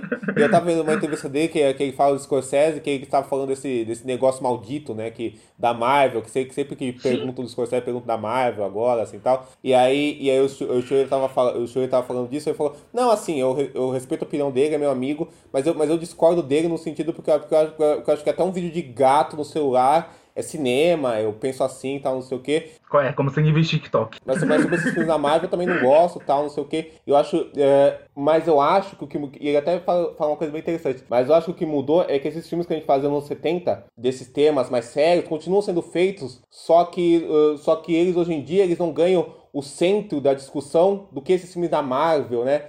Ganham, assim, né? Assim, né? Então eu acho que. Então ele, ele bate muito essa tecla, né? Que o público mudou, né? Que, a, que, a, que os passos que esses filmes existem hoje em dia mudou, né? Então é engraçado que é um cara que realmente ele não se furta de falar as coisas. E também, eu acho, e concordo muito com o que o Vitor falou, ele é um desses diretores que a gente vê ele como pessoa uh, e você vê os filmes, né? Os filmes, os filmes exalam, né? Ele, assim, né? Os, os, os, os filmes exalam ele, né? Tanto os filmes que ele dirige somente, mas os filmes que ele escreve também. Tem um filme dos anos 70 que dialoga muito bem com o Decade Counter, que é a outra face da violência, Holy Thunder, assim, que é um filme do Joe Flynn, que é um filme é, que é um filme de 77, que, que, uh, uh, que, que fala de um militar que acaba de voltar para casa e ele tá totalmente traumatizado e ele, e ele só precisa de uma desculpa, só só uma desculpa para exercer essa violência dele que vem desse trauma da guerra do Vietnã, que é que é que ele não consegue, que ele não consegue lidar com isso.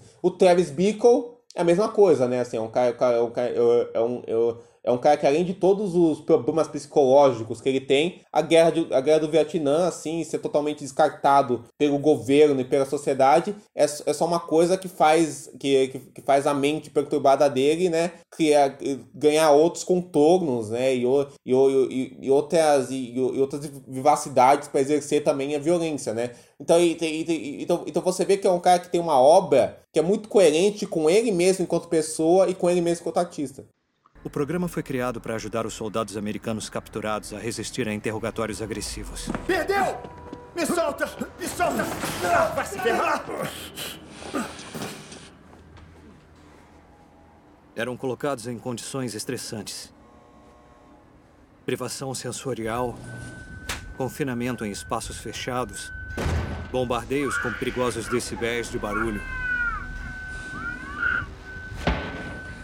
fome, privação do sono e humilhação sexual.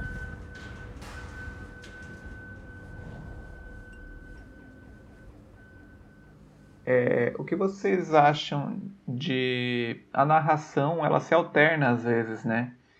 E eu não consegui muito bem captar, assim, sei lá, o que, que ele quis com isso, porque no início eu acho, no filme todo faz muito sentido essa coisa de ser um filme meio de remissão de pecados e dele uh, remoendo os traumas e lidando com, os, com as questões dele, até porque ele escreve o diário dele, né? Uh, inclusive é uma coisa que, sei lá, eu estou vendo mais no cinema e nas séries de alguma forma personagens que escrevem e tal, e eu acho que é, é um recurso interessante para a gente pensar como esse. O Victor até falou do, do Fé Corrompida, que ele escreve não para ter um registro só, só pelo ato de escrever, porque depois ele não usa, ele queima, sei lá. E eu aqui acho que faz sentido, porque ele, ele tem esse hábito de repensar sobre o dia dele, repensar sobre os sentimentos dele, de reviver o que, o que ele pensa, o que, que ele acha mas em determinado, em dois momentos, não sei se isso acontece uma vez só com cada personagem, mas uh, um momento a, a Linda ela assume uma narração por um, uma cena, em outro o garoto também. Então eu fiquei meio uh, até agora eu tô meio pensando, sei lá, o que, que ele quis dizer com isso. Eu acho que talvez, Vincent, pensando agora, eu não tinha pensado nisso, mas talvez seja porque essas pessoas conseguem acessar a mente dele. Assim, Era isso né? que eu ia dizer. É, nós, é, nós representam a, essa ruptura, né? Eu ia até dizer, é, a comparação vai parecer muito estranha, mais do que a do rap, talvez. Mas lembra muito Fleabag quando o Hot Priest olha pra câmera e quando ela tá falando. Quando ela tá falando. Porque ele por, a vê, né? Porque ele a vê. Não, é e, excelente a comparação. E, e, a, e aí. É, faz o, sentido, é o mesmo recurso. Né? É, é, o mesmo recurso. Então eu acho que eu acho que eu acho que funciona muito bem. Sobre a escrita, eu também gosto. Aí por dois motivos. Pessoalmente, eu não escrevo em cursiva. Eu faço um doc no computador, mas eu escrevo e apago. Então, então é, para mim é muito é muito palatável, faz muito sentido. E eu acho que os filmes hoje em dia, com a mudança da sociedade cada vez mais pro, digital, eles precisam voltar a certas coisas do passado para tornar as histórias atrativas. Não, é, não seria legal ver o Oscar Isaac ou o Ethan Hawke escrevendo um iPhone 13, é. um Sim. teclado assim, digitando que nem um maluco coisas que eles sentem. É, uhum.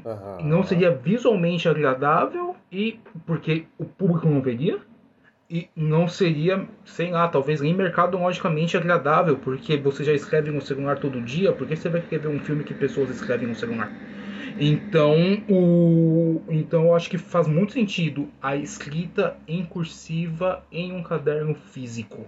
Pra ter o que Eu mostrar. adoro caderno. E assim, É, eu eu acho que é tenho. aquela coisa assim de escrever até doer a mão. Sim. E acho que esse. Tanto o, o William Tell como o Reverendo Toller, né, do, Uhum. do, do First Reform, eles têm essa coisa assim da penitência, né? Eles estão vivendo a penitência, cada um por seu motivo, um pela questão religiosa, o outro por tudo todo o trauma, né? Assim, até aquela tatuagem brega dele é uma é uma fala meio de penitência, Sim. né? Então, então tem aquela coisa assim de escrever, escrever até a mão cansar também. Acho que Uhum. acho que tem essa tem esse romantismo entre aspas assim também da, da escrita cursiva, né? É, eu acho que faz e tem muito o rolê sentido. de. Agora eu lembrei também que o outro lugar, os outros dois lugares que eu vi isso. Um foi o próprio Oscar Isaac no Cenas de um Casamento. Ele fala que ele faz as ditas páginas matinais, que pra quem não conhece Ah, é. é. um é um exercício basicamente isso, assim, que é. Eu não lem- vou lembrar o nome do livro agora, ah, mas a, inclusive a minha excelentíssima faz isso todos os dias, ela escreve as páginas dela. E, mas é um exercício de que você não escreve algo específico, de que você tem um espaço ali e você preenche aquele papel com o que está no seu lado, sei lá, no seu subconsciente e vai escrevendo até atingir duas, três páginas ou algo assim, que é uma coisa também de colocar para fora, é um exercício de como se você estivesse falando com alguém, como se você estivesse, eu acho que tem a ver isso. E o outro exemplo que eu lembrei que, tem isso é o Batman. É Que o verdade, Batman, pô, o novo, ele faz verdade. isso e é um recurso de É, o detetive. Reeves, né? Sim, Verdade, é. verdade. Batman emo. Não, inclusive Isso, o Batman. Batman do Matt, o, o Batman do Matt Reeves é bem um personagem eh, do Post Raider, né? Assim, do cara, É. do cara ah, solitário, fechado, não sei o que, que fala. Robert fa- Pattinson faria um bom fala Schrader, grave. assim. Faria totalmente, né? Quem sabe, né? Faria um bom, Só que é faria um como bom ele diz assim, sonhar, né?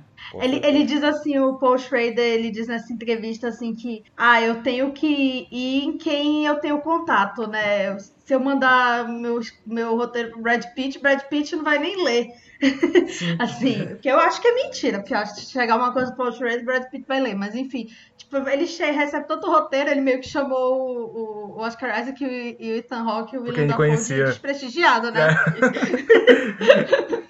É, Não, mas assim, entendi o que ele quis dizer, porque são pessoas assim mais próximas a ele, né? Assim, Sim, que sim, sim, sim, sim, sim. Ele O já Hawke pode entrar em contato dele, direto, né? é. É, assim, Com certeza, com certeza, com certeza. Não, eu concordo muito com isso, assim, sem dúvida, sem dúvida, sem dúvida. Eu acho que, tipo, eu acho que também tem um negócio que é meio óbvio, mas eu acho que rola, que é aquele negócio do, dos caras escreverem pra não enlouquecerem mais do que eles já estão enlouquecidos, sabe? É uma assim, penseira. Tipo, tipo, eles têm que desabafar de algum modo, assim. Eu acho que E é a um gente. que não que tem a- lógica às vezes, né? é, eu, eu, eu Uhum. acho que a gente aqui, nós, nós quatro que trabalhamos com escrita e também lidamos com escrita, acho que a gente acaba se identificando, né? Porque quantas a gente acaba escrevendo como impulso de desabafo, porque a gente não pode, não pode fazer nada além de escrever e soltar alguma coisa, a gente acaba escrevendo e é um ato disso, sabe? Eu acho que também tem isso. Sim, é por, Sim. é, é por- é por isso que eu falei que pra mim faz muito sentido, porque eu faço o mesmo. É, exato. E eu, e eu escrevo e apago. Eu não gosto de manter aquilo. Se eu fosse Uhum. escrever isso, se eu fosse fazer isso fisicamente, eu amassaria a página e jogaria fora. Aham.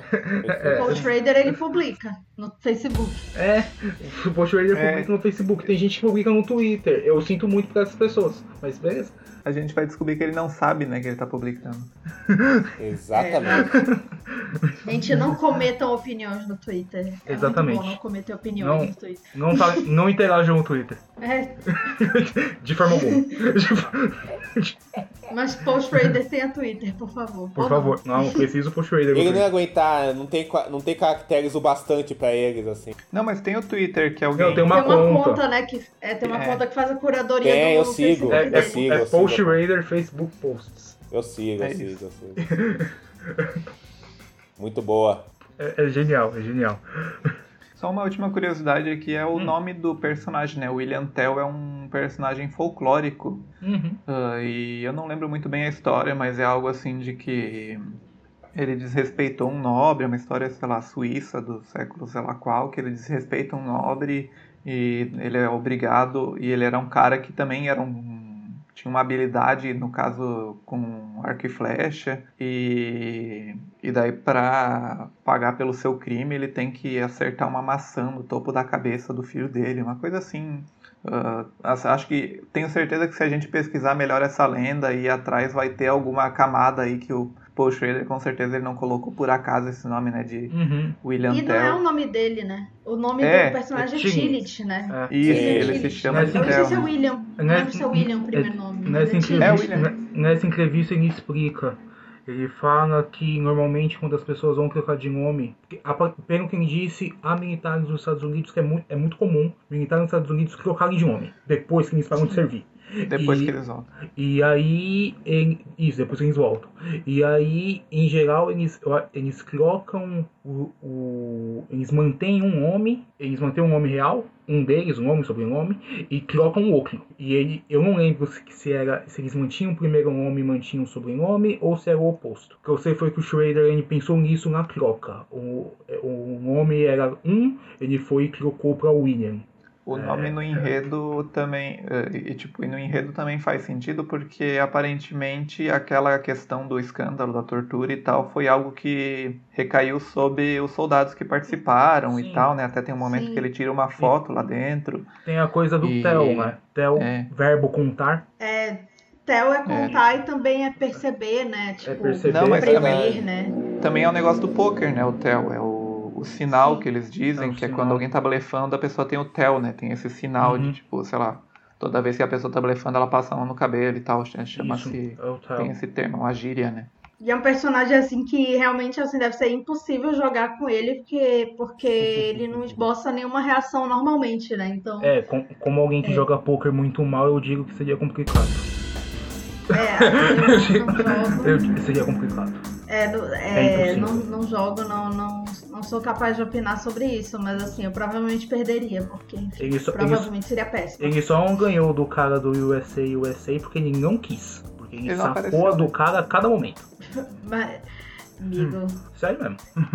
ele não ganhou porque ele não quis. Eu- É, mas ele diz mesmo que ele não quer, É, ele não não, quer. é isso que ele quer, né? Não é, É- isso é- que ele quer. Ele, ele não fa- quer fazer parte da World Porque- Series, né? Porque ele fala que o É ganhar. verdade. Ele fala que o ganhar chama a verdade. atenção. E, e, na, e naquela cena que ele tortura o Ty Sheridan, ele fala Aham. de uma parada, eu não lembro qual que era o termo exato, mas ele fala assim, ah, há um certo momento quando a gente quando a gente tortura e isso serve para várias coisas da vida que a gente se empolga muito e a gente perde tudo, a gente se empolga, se empolga, continua, continua, continua, quando vai ver a gente se perdeu. E é justamente o que ele evita fazer. Então, Exato. ele evita fazer isso na para ele não entrar na World Series of Poker. O, Uhum. e, e, e, de novo, o fato de evitar fazer mostra como o filme não cai em contradição. Que o filme se, se respeita. Até Uhum. se, se o filme mostrasse a cena final do Isaac e do Dafoe, o filme estaria nessa empolgação super alta. Então, Sim. o fato de não mostrar diz muito mais do que o mostrar. Perfeito, perfeito, perfeito. E lembra muito a própria, as próprias cenas de delírio dele, assim. Sim. Porque essa cena da, da morte do Dafoe, né? Pela forma como é filmada, pelo ritmo, principalmente, assim. Só que a diferença é que na- ali no primeiro, você sente, assim, uma falsa euforia, né? Dessa coisa, assim, mesmo, da, da empolgação mesmo. E aí, ali, é como se ele estivesse fazendo uma coisa que ele tem que fazer. Assim, Isso, que não é isso. prazeroso necessariamente. né? Exatamente. É um trabalho.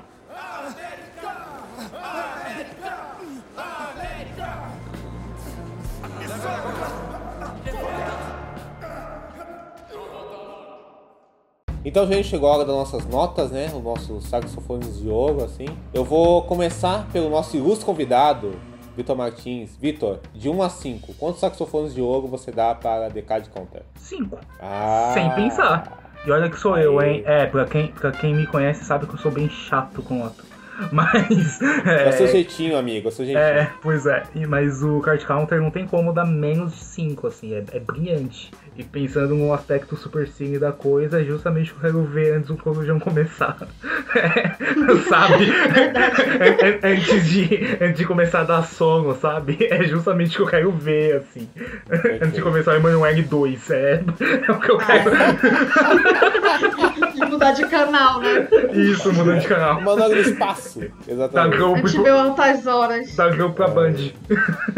Aniversário do Serginho no altas horas. Perfeito. E você, Mas assim, Vincent, então. quantos, quantos saxofones de ouro você dá pra The Cloud Counter? Ah, bom, eu dou. Eu também não sou muito generoso normalmente com nota. Eu dou quatro saxofones de ouro pro, pro The Card Counter. Eu acho que é um dos grandes filmes aí do. No Brasil estreou esse ano, né? Mas assim, do ano passado também. Eu acho que entraria no meu, no meu top 10. Assim, é um, é um filme muito bom. Eu ainda acho o, o anterior do Schrader melhor. Mas não que esse seja tipo um filme pior e tal. É só um filme diferente que trata de outros temas, assim. Acabei... Mas eu acho maravilhoso. Eu acho que foi falado muito aí do, da, da capacidade do, do diretor e tal. Mas eu acho que é o grande filme, talvez, do Oscar Isaac enquanto ator. Assim, Sem não dúvida consigo lembrar de um outro papel que ele tá tão bem quanto ele tá aqui. Muito trabalhando numa chave contida, né? E é muito difícil atuar assim, né? Fácil é atuar você gritando e fazendo seu clipe de Oscar. E aqui é muito mais complexo. Então, quatro saxofones de ouro pra The Card Counter. E você, Camila? Bom, eu vou seguir o Vincent, vou dar quatro saxofones de ouro, mas assim, é com muito amor, assim, eu acho um filmaço. É, acho que é um filme que, por mais que ele tenha, ele seja muito intimista, ele tem a aparência de filme difícil, eu acho que ele é até acessível. Aham. Eu acho que ele é um filme aham. muito difícil de, de, de se gostar, não de se. De... Eu acho que o Fé Corrompida é mais complicado, mas Dos aí eu também não eu acho. acho um dos mais fáceis, inclusive mais acessíveis. É. Mas assim, não é porque é fácil ou difícil que torna o filme bom ou ruim. É o, Lógico, que ele, é lógico. o que ele quer fazer ali. Mas eu acho um grande filme, assim, talvez daqui a alguns anos, assim, vendo. É, quando eu conseguir finalizar a filmografia do Schrader também. Ele aumente também, assim, no comparativo, mas eu dou quatro saxofones de ouro, mas assim, com um coraçãozinho aí, porque eu não acho que é a melhor atuação do Oscar Isaac, porque eu sou fã do Lewin Davis, mas assim. Ah, ele tá maravilhoso. tem- Seria minha segunda. Segundo lugar. Seria minha segunda, mas é- ele tá maravilhoso, assim. Bem, eu vou acompanhar o Vitor aqui. Eu vou dar cinco saxo- saxofones de ouro pro filme. Eu sou um cara que eu sou muito fácil de ser agradado quando eu gosto de um filme, então eu sou meio emocionado mesmo, assim, né? Sou muito fácil. Também sou muito fácil de odiar quando, quando eu não gosto de um filme. Também sou, também sou. Eu sou, sou um, eu sou, eu sou um homem de extremos. Mas nesse caso é um, é, um, é, é um bom extremo, é um bom extremo. Porque é um filme que, assim, eu sei que um filme eu acho foda, eu vou dar cinco, quando o filme meio, meio que, do começo ao fim, ele me hipnotiza. E desse filme eu fiquei meio, eu fiquei meio em transe com esse filme, sabe? Em transe com, com, a, com a direção do Schrader, com o estúdio personagem que ele faz do Oscar Isaac, com o próprio Oscar Isaac, que concordo com o Vincent, acho que é o, o ápice dele, assim, sabe? Assim, enquanto performance, assim. E aí eu acho que o filme tem tudo isso que mescla muito bem. Lógico que o- Post Raider tá num lugar muito confortável pra ele, né? Assim, mas eu acho que o, que o lugar confortável que ele tá, ele consegue exercer isso com muita maestria. Então eu vou dar um 5, assim, porque. E o Schrader, ele tem uma coisa nos filmes dele que eu acho incrível, que, que, ele, que ele me toca mesmo, sabe? O, je, o jeito que ele fala dessa questão de solidão, de, de inadequação, de, de o pertencimento, eu acho que, que é uma coisa que poucos conseguem chegar, eu acho, assim, sabe? Eu me sinto muito. Eu consigo visualizar muito esses sentimentos pesados que a gente acaba sentindo no nosso dia a dia no cinema dele, sabe? Assim, né? Desde, desde lá do Taxi Driver, no roteiro, até agora eu acho que, que ele mantém isso, sabe? Assim, ele consegue pegar esses sentimentos tão, tão difíceis de serem decifrados no cinema e consegue decifrar de um jeito que eu acho primoroso, assim. Então vai dar cinco saxofones de ouro pra Paul Schrader aí. Schrader, o Oscar não te ama, mas nós te amamos. Isso que importa, cara. Isso que importa. Ele já tem o Oscar mais importante, que é o Isaac, né? É verdade, o que importa, parafraseando as biscoiteiras. Atenção, emissoras da Sábados em Legenda, para o top de 5 segundos.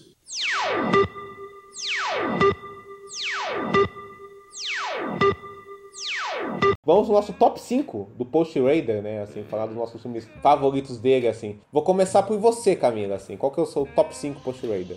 Vamos lá. Bom, é difícil, assim. E eu juntei roteirista também, porque ele fez obras-primas, né? Com- boa. assim, com- principalmente com Scorsese. Em quinto lugar, eu botei Card Counter, O Jogador. Em quarto lugar, eu botei um filme que eu vi essa semana pela primeira vez, o Hardcore no Submundo do Sexo. É um filme que reflete muito o sentimento americano daquela época, mas o sentimento da cultura pop da época também, com, a, com o pornô chique, né? A, a, essa explosão do Garganta Profunda, né? E acho que faz um, um par interessante com Star 80, que é um filme que a gente já falou aqui, então é, acho que, é, acho que é, bem, é bem interessante. Tem o George C. Scott fazendo o personagem principal, e para quem via Everybody Loves Raymond, o, o detetive é o pai do Raymond, assim, Sim, só que sim. ele já era careca, assim, então. Peter Boyle, né? Peter Boyle. É o Peter Boyle. E em terceiro lugar, o First Reformed. Assim, foi bem difícil fazer esse top 3 porque são filmes muito.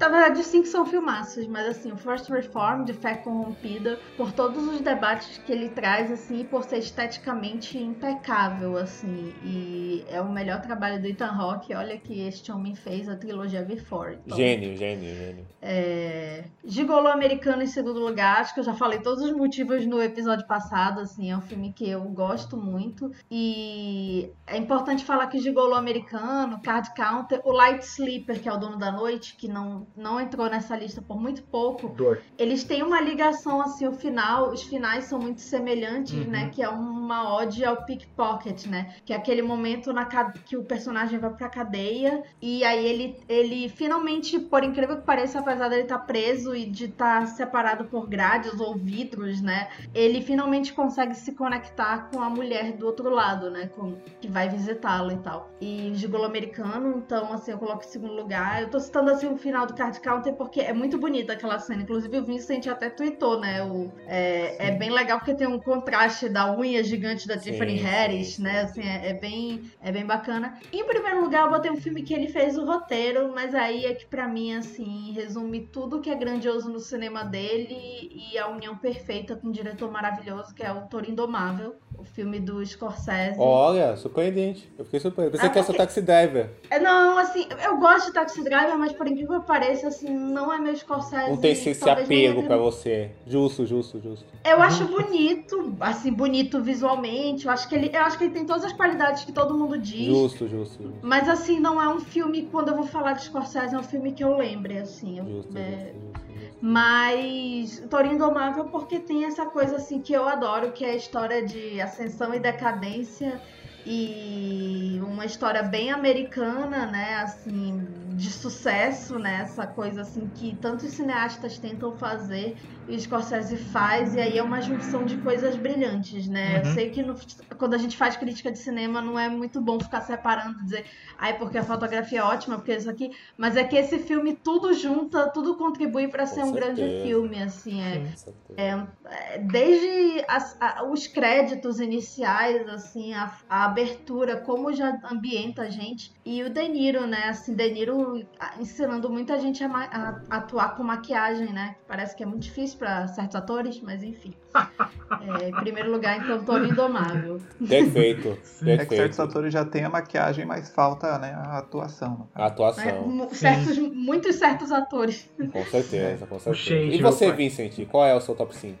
Ah, bom, eu, como eu falei, eu, eu vi poucos filmes do Paul Schrader. Eu comecei com o Fé Corrompida, que saiu uns anos atrás, e aí fui conhecendo mais ele enquanto diretor. Ah, então, o meu top 5, eu vi seis, e o meu top 5 tem um só que ele deixou de fora, mas eu vou dar ele aqui como uma. Tem duas menções honrosas que eu quero dar. Uma é esse filme do que ele fez com o Nick Cage aí, que é o Vingança ao Anoitecer, que é um filme meio. ah, Assim, bom não é, mas é um filme que, que é interessante de ver o Paul Schrader fazendo um personagem assim que é meio personagem de ação, meio filme de vingança Charles Bronson, Ah. assim? meio tosco, assim, mas é legal, assim, é um filme curioso, até porque ele é um filme sobre esse cara da CIA, feito ali em 2014, no auge da popularidade do Obama, que ele fala a merda do Obama também, é, Uhum. é ótimo.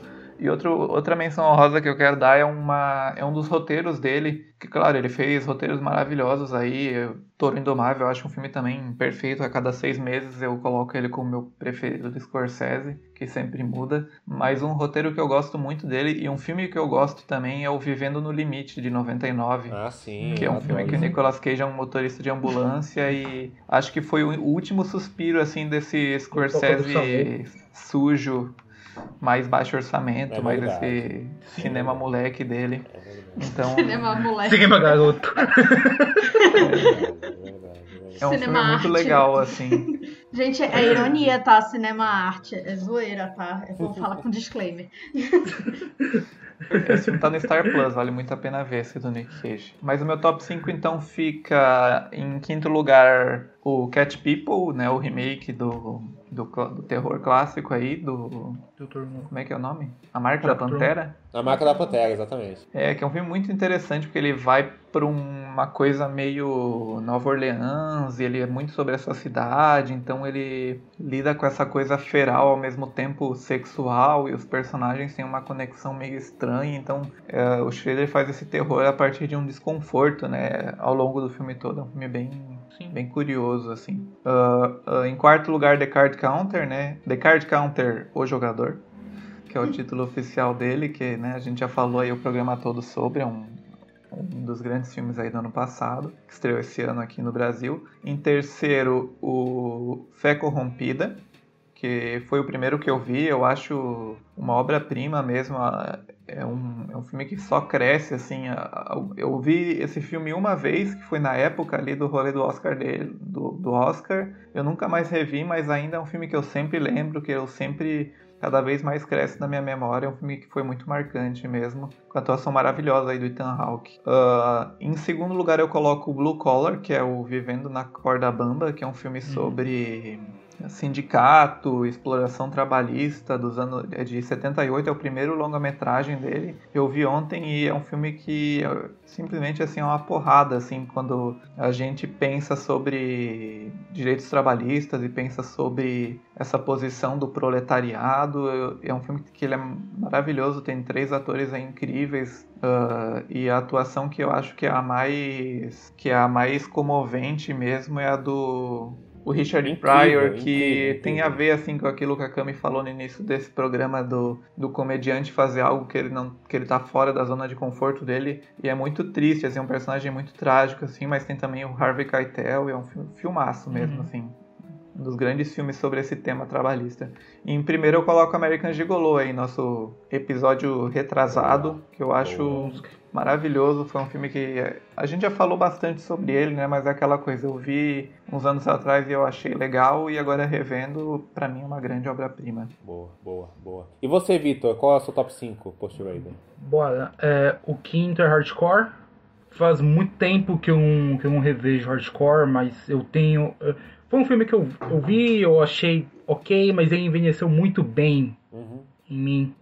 Eu sempre, sempre lembro dele às vezes, então é hardcore. O quarto é Mishima, Uma Vida em Quatro Capítulos. Eu acho Mishima absurdo. É, eu acho espetacular. Eu acho que ele retrata quatro momentos diferentes da vida de uma, de uma pessoa. Como a, os quatro momentos são como se fossem quatro filmes separados. Eu acho que eu acho brilhante. O terceiro é Card Counter. O, todos os meus motivos já foram listados aqui, né? Nesse, nesse episódio, então não vou discorrer muito. Meu segundo é First Reformed, o Fé Corrompida. Eu revi para gravar, eu consegui tempo para para rever o Fé Corrompida e foi como o Vincent ele falou que sempre, ele só viu uma vez, mas sempre lembra, né? Sempre sempre volta e para mim foi como se eu, eu quando eu revi, eu lembrava o filme todo o, filme ficou tanto em mim que o filme, ele, meu, ele, pra mim eu lembrava o filme todo, assim, eu, eu sabia as falas, eu meio que decorei, assim, meio que sem saber. E é a melhor atuação do Ethan Hawke, aquele final é transcendental, não tem outra palavra. Aquele final, o, o colete de, de espinho, aquele abraço, a, a mulher cantando no culto, é transcendental, nossa, é absurdo. A levitação, é, a, a levitação, nossa aquele quarto escuro, levitação, a luz no fundo. Meu, é, é fantástico. E meu primeiro, pra quem me conhece, talvez não, não seja uma grande surpresa, mas o meu primeiro Dono da Noite, do. é, Dono da Noite é, é fantástico.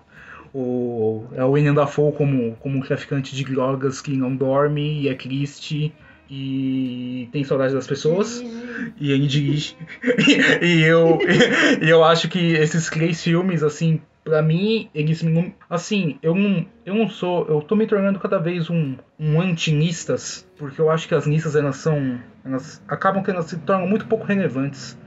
E então, esses, esses três. Porque elas são vazias, elas só demonstram uma opinião pessoal. Não tem, não tem melhor ou pior. Um, arte não é uma competição. Eu acho que as listas incentivam Sim. a arte como competição.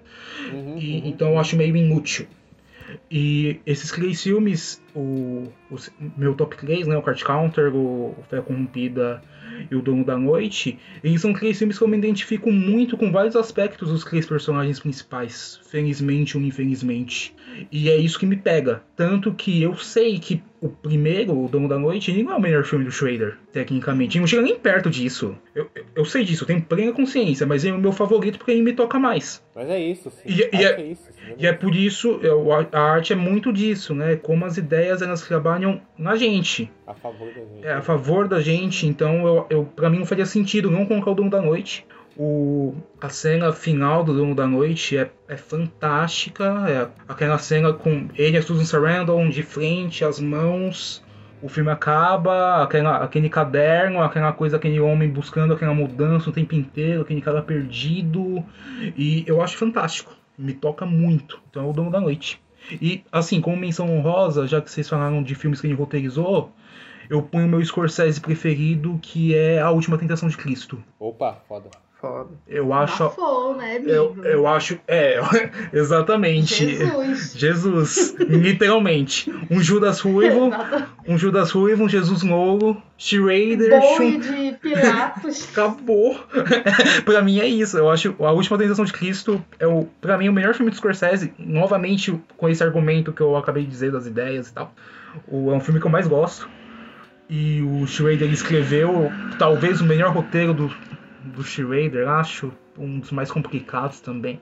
Parando pra mais pensar. complexo, em... sem dúvida. É, é um, eu acho que é um dos mais complicados, assim, parando pra pensar em tanto em no filme em si, tanto como logística. Sem é, dúvida. É, é aquelas, aquelas ambicioso, né? É, super ambicioso, aquelas cenas de visões, aqueles últimos 40 minutos, que são basicamente na cabeça do, do Dafoe, é algo é muito ambicioso, assim, é muito complicado de fazer aquilo e o cara fez, então eu tenho que colocar essa menção honrosa aqui. Lindo, lindo, lindo, lindo, lindo. Bem, o meu top 5, assim como a Camila, e eu juntei, né, direção e roteiro pra dar uma pimentada no top 5, assim, né, pra gerar um. Pra dar uma pimenta no debate, assim.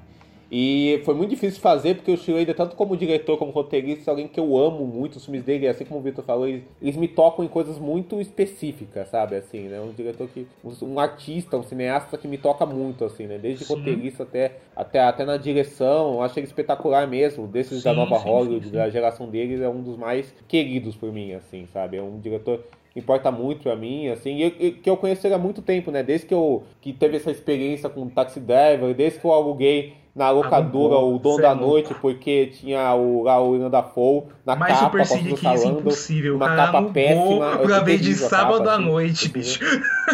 Nossa, é, é muito Super Cine. Exato, exato. Não, exatamente. eu acho que até. Não sei se foi nesse ou se foi no Comfort of Strangers que eu botei é, no Aeromotion, que é elegante e capô ao mesmo tempo. Exato, exatamente, exatamente. As marcas dele, a marcas dele. Então é um cineasta que importa muito para mim, assim. Então eu quis juntar, né, o, o, o roteiro e a, e a, direção. E vai ter, e como o Victor falou, né, essa, esse, esse, negócio de ranking, de lista, é uma, é uma diversão fútil, assim, sabe? Assim, que, o, que, o, que, que as pessoas uhum. têm, assim, como, como, como, como, as pessoas têm, as pessoas descartam, essas duas coisas são válidas. Mas, mas, mas, a grande parada é essa, né, cara? Assim, não é. Vai ter vários filmes da, que não vão aparecer na minha lista que eu amo de paixão, que eu dei cinco, assim que só não apareceram porque esses, é, esses têm uma pulsação maior, mas não é uma questão de melhor ou pior, porque isso não existe, né? Assim, então podia ter entrado o Mishima, o Dona Noite, o Gigolo Americano, o Blue Collar, todos esses que vocês citaram, que são filmes que eu amo de paixão, que eu tenho uma loucura. O próprio The Card Counter, mas não entraram porque esses outros acabaram entrando, assim, né? Então é só uma questão de pulsação mesmo, não é uma questão de, de melhor ou pior, né? Nunca. Nunca é, nunca é. Então, em meu quinto lugar tá um dos filmes que vocês não citaram. Fiquei triste com isso, mas Ô, estão perdoados. Que é Temporada de Caça, a Friction, do que ele dirigiu em, em nove- em 1998, que é um filme que fala sobre um xerife. Ah, ah, ah, olha, olha, olha. Que é, um, que, é um, que é um filme de um xerife de uma cidade pequena, interpretado pelo Nick Nolte, no papel da vida dele. Nick É. Nolte tá perfeito nesse filme. Assim. Our Affliction. Eu vi É faz muito Friction, tempo. Exatamente, exatamente, Ah, exatamente. tá. Esse aí eu tô, Amo tá na Nick lista. Note. O Nick, o Nolte faz, faz um xerife Calvo. de cidade pequena, que é alcoólatra, que é traumatizado com o fato do pai ter, Uhum. ter, abu- ter abusado dele na infância, assim, né? Assim, é um pai extremamente abusivo, né? Interpretado pelo James Coburn, assim. E, é, que- e acaba que o personagem do, do Nick Nolte tá indo numa vertente muito autodestrutiva, assim. Ele é, um, ele é um péssimo policial, um péssimo pai, ele tá separado da esposa, ele tem uma relação conturbada com a namorada dele, que é interpretada pela Cissy Uhum. Fica assim. Então é um cara que ele tá num momento de autodestruição, ao mesmo tempo que ele tem que resolver um crime na cidade que tá, que tá ligado com os poderosos da cidade, assim. Mas na verdade esse crime é só, é, é só, é só uma desculpa pro filme desenvolver esse cara que ainda, que ainda tem o fato que o pai dele, a, a mãe, a mãe dele, acabou, acabou de falecer e o pai dele, o pai dele tem que, tem que morar na casa dele, assim. O pai dele interpretado pelo James Coburn, ele odeia esse pai, assim, e os dois têm que conviver juntos, assim. E o James Coburn, inclusive, ganhou o Oscar por esse filme de meu ator coadjuvante. Isso foi uma surpresa, porque na época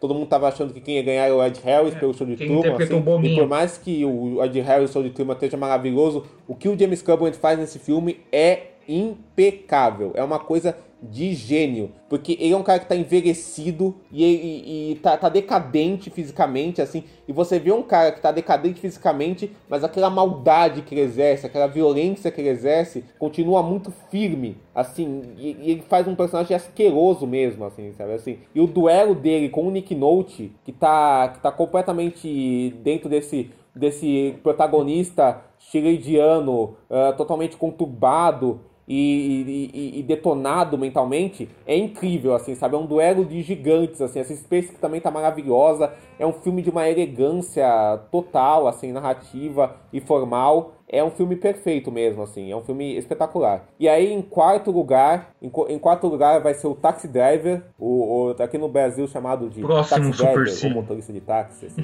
E aí, um filme perfeito do, do Scorsese, exatamente. Um filme perfeito do Scorsese, um filme icônico pro cinema, que a gente já falou dele, né? Assim, já foi meu Scorsese favorito, junto com os A meus Época da companheiros. Hoje em dia, meu Scorsese favorito é, é A Época da Inocência, que é uma, que é uma obra-prima, filme genial, assim. Lindo. Mas estão lá, são as, são as, são as obras-primas do Scorsese pra mim. É um filme perfeito, é um filme que tem muito Schrader também. E nessa, como a gente falou no, no episódio passado, essa soma, essa colaboração de você, do Scorsese manifestar ah, os impulsos artísticos dele junto com os impulsos artísticos do Schrader, gerando uma obra-prima, também uma, uma interpretação grandiosa do Robert De Niro. Combina demais, assim, da, da, da Judy Foster também, genial no filme. E é um filme que consegue acessar esses, esse- é- é- essas ditas aberrações daquela cidade, esse- essas pessoas escondidas pela sociedade que, que, que na noite ganham forma e naquela cidade ganham forma no seu horror e também no que eles têm de mais humano, que é, que é o que acaba acessando a gente nesse estudo sobre a solidão e sobre a inadequação, sabe? É um filme espetacular mesmo, assim, um filme gigante. É um filme, é um filme de uma era. É um, é, um, é um filme de um tempo, é um filme, é um filme de você entender aquele cinema, como aquele cinema é feito, assim, um filme espetacular. E aí, em terceiro lugar, um filme pouco conhecido que eu falei, A Outra Face da Violência, o Rolling Thunder, que é um filme do John Flynn, que eu vi esses tempos, assim, até, tá- até tava comentando ele com dois amigos nossos, o Paulo e a Jennifer, assim, que são cinéfilos amigos, assim, né, também amam esse filme. É um filme, é um dos filmes mais bressonianos que tem participação do Schrader, assim, porque os dois personagens do filme, interpretados pelo William Devane, que é um char- um character aí bem conhecido, assim, você vê a cara dele, e pelo Tommy Lee Jones, novinho Tommy Lee Jones, antes da fama, anos 70, novinho, eles, eles, eles fazem dois caras que militares que vêm da guerra do Vietnã, e que, e que, e que voltam para casa totalmente tematizados, mas que tem essa coisa da retidão que, que tem nos roteiros de Raider, né? Porque são dois caras sérios, são, são, são, são, são- são dois caras que que internalizam essa, eh, esse trauma deles, assim, essa inadequação deles com aquele mundo que eles estão vivendo agora, até que ela exploda. Porque acontece um incidente de violência com o Pesadelo Devane que faz essa violência explodir. E aí o filme é um pega pra capar, do começo ao fim, sabe assim? E o, e, e o John Flynn é um diretor de ação habilidoso demais, assim, e que também consegue trazer essa, essa psicologia dos personagens pra, pra fora de um jeito de um jeito sensacional. E aí, em segundo lugar, eu vou ser. Quem me conhece, quem me conhece sabe que eu amo De Palma. E o. E o. E, e o, e o, e o Schrader tem, tem participação num dos, num dos melhores filmes do De Palma, que é um roteiro espetacular que, que ele fez junto com De Palma, que é Trágico Obsessão, Obsession, que é um filme deslumbrante, assim, é deslumbrante esse filme, é um dos filmes mais hitchcockianos do, do De Palma e, tem, e é uma carta de amor do Schrader e do, e, e, do, e do De Palma ao, ao, ao, do De Palma ao Hitchcock. Tanto, tanto é que esse filme nasceu de uma, de uma exibição de vértigo que o Schrader e o De Palma foram, eles viram juntos o filme e falam, ó, oh, eu acho que eu acho que dá pra gente retrabalhar o vértigo, hein? Aí, e aí, e, aí, e, aí, e, os, e os dois fizeram o roteiro do Trágico Obsessão, que é um filme espetacular, é um filme que tem a forma do De Palma no auge, assim, do uso de câmera, dos cenários, assim, dos atores, tem atuações espetaculares nesse filme, assim espetaculares, assim, e, mas tem uma questão de tensão espetacular, mas também tem muito esse uso da referência, da tensão e do, e do Schrader falar desses homens que estão perdidos, assim, sabe? É um filme, é um filme incrível mesmo, assim, uma obra-prima dos anos 70, assim. E em primeiro lugar, não sei se isso é polêmico ou não, é um dos meus filmes favoritos, não sei se é o melhor filme da lista, mas é um dos meus filmes favoritos, um dos filmes da minha vida, que é O Fé Corrompida, do Paul Schrader, Fisher Formed, assim. Um filme espetacular, assim, sabe? Quando eu vi esse filme, cara, eu fiz vários posts no, no Instagram que eu queria que todo mundo visse esse filme, assim, sabe? Assim, que eu queria que todo mundo. Eu saí desse filme meio hipnotizado, assim. Porque por esses motivos que o, que o, que o Vitor citou, né? É, o, como, como o Vitor falou, essa, essa questão de mestre é uma coisa tão debatível e batida às vezes, mas é um filme que você vê um gênio chegando no seu auge, assim, sabe? Um, um diretor com 70 anos fazendo a obra que é a síntese da carreira dele em questão formal em questão narrativa. O filme mais próximo do Bergman em muito tempo é Corrompida. Exato, exatamente, exatamente, exatamente, exatamente. E se você pensar que o Bergman chegou tempo. nos auges dele, já envelhecido também com o Fenner Alexander, onde ele fala dele uhum. mesmo, é, é, espetacular pensar nisso, né? Sim. Um filme que, é, que tem o Ethan Hawke numa das melhores atuações de cinema, que tem, que tem a Amanda Seyfried espetacular, Amanda Seyfried nesse filme, espetacular, assim, um, um filme que fala sobre fé, que fala, que, que fala sobre capitalismo, que fala sobre clima, que, que, que fala sobre solidão, que fala sobre inadequação, que, que fala sobre amor, que fala, que fala sobre encontros, assim, sabe, assim, um filme que é que é de uma elegância formal e narrativa sensacional, sabe? Assim, um filme gigantesco mesmo, como o Vitor e a Camila falaram, o final dele, coisa de coisa divina, e ó que eu sou ateu. Então, cara, assim, é um filme gigante mesmo, assim, né? É um filme gigantesco, assim, né? O Schrader realmente é um gênio, né? Então, já que a gente já declarou nosso amor a ele, né? Muitos, muito amor, muitos cinco, assim, muitas obras-primas, vamos para o nosso corujão, a nossa sessão de indicações.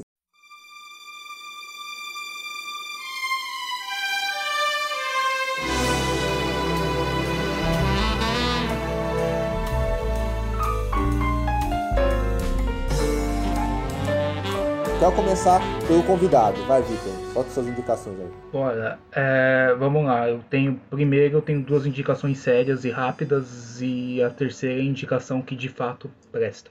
O minha primeira indicação é um filme é, que inclusive fica de indicação para vocês, para vocês fazerem um episódio, porque esse filme é super sig purinho, que é Fear City, Cidade do Medo, oh, do Abel Ferrara, 1984. É purinho, é, é, é super sig purinho purinho. É, é, é não, não, tem o que falar. É assim, é ligar a TV meia-noite, pá, acabou. Cidade do medo. É isso. Já ouvi o Exatamente. Eu, eu, consigo, eu consigo ver a vinheta, assim, ou ver o crédito, parte 1. Eu consigo, eu consigo ver assim. É final. eu, cons, eu consigo ver isso. Final. É. Comercial. É, mano, eu consigo, eu consigo visualizar isso. É um filme que fala sobre um, um, um assassino que ele, que ele persegue strippers em Nova York. E um policial vai investigar esse cara. É um filme curtinho. Os filmes do Ferrara dos anos 80 ali são, são Tom filmes. Berenger, né? É, são filmes, são filmes de boa de ver. E basicamente todos os filmes do Ferrara dos anos 80 são filmes Total. super cine. Então, a Super Cine é muito. é muito. é muito destacado isso. então, é, fica aí essa. O, minha segunda indicação é uma música, na real, um single do Kendrick Lamar, chama The Heart Part 5, que saiu há umas duas semanas atrás. Bravo, uma semana bravo, atrás, na real. bravo. Que ele. E que ele. Que ele fala sobre, sobre cultura, ele fala sobre erros e ele fala muito sobre isso dentro do- dos negros, então me pega muito isso. Além disso, é, ele sampleia, né, ele usa um sample de um clássico do Marvin Gaye, que é, a- que é I Want You. O clipe é todo em deepfake, então às vezes ele, ele troca o rosto pra figuras tipo Kanye West, tipo Will Smith e tal, então é da hora de ver. Fica aí. É, é, porque ele, fa ele fala de ele fala de erros. Tem até o O.J. Simpson, né? Isso, tem. E o ele, ele fala de erros Ah, porque é novo, porque é né? novo, porque é novo. É, então ele, ele fala de erros, então o Will Smith ele cabe muito nisso, se parar pra pensar, e de acordo com a música dele cabe. Então fica aí a dica, tem legendado no YouTube e tem também só, sem, só o clipe mesmo. Eu pessoalmente eu veria os dois, assim, o primeiro, eu veria primeiro só o clipe, depois o legendado, porque a imagem do legendado tá meio ruinzinha. Mas então vê, do, vê o clipe primeiro em alta qualidade, depois o legendado. E agora a indicação que importa um reality show. a indicação que importa um reality show é Túnel do Amor, da Globoplay. Pô, esse é, tá, que, é tá na absolu- watchlist. Quero- que, é ver. que é absolutamente genial. O, em- neste momento, o reality show está acabando. O dia dessa gravação representa o dia do último episódio desse reality show, o que pessoalmente me deixa muito triste. É, o Casimiro reagiu.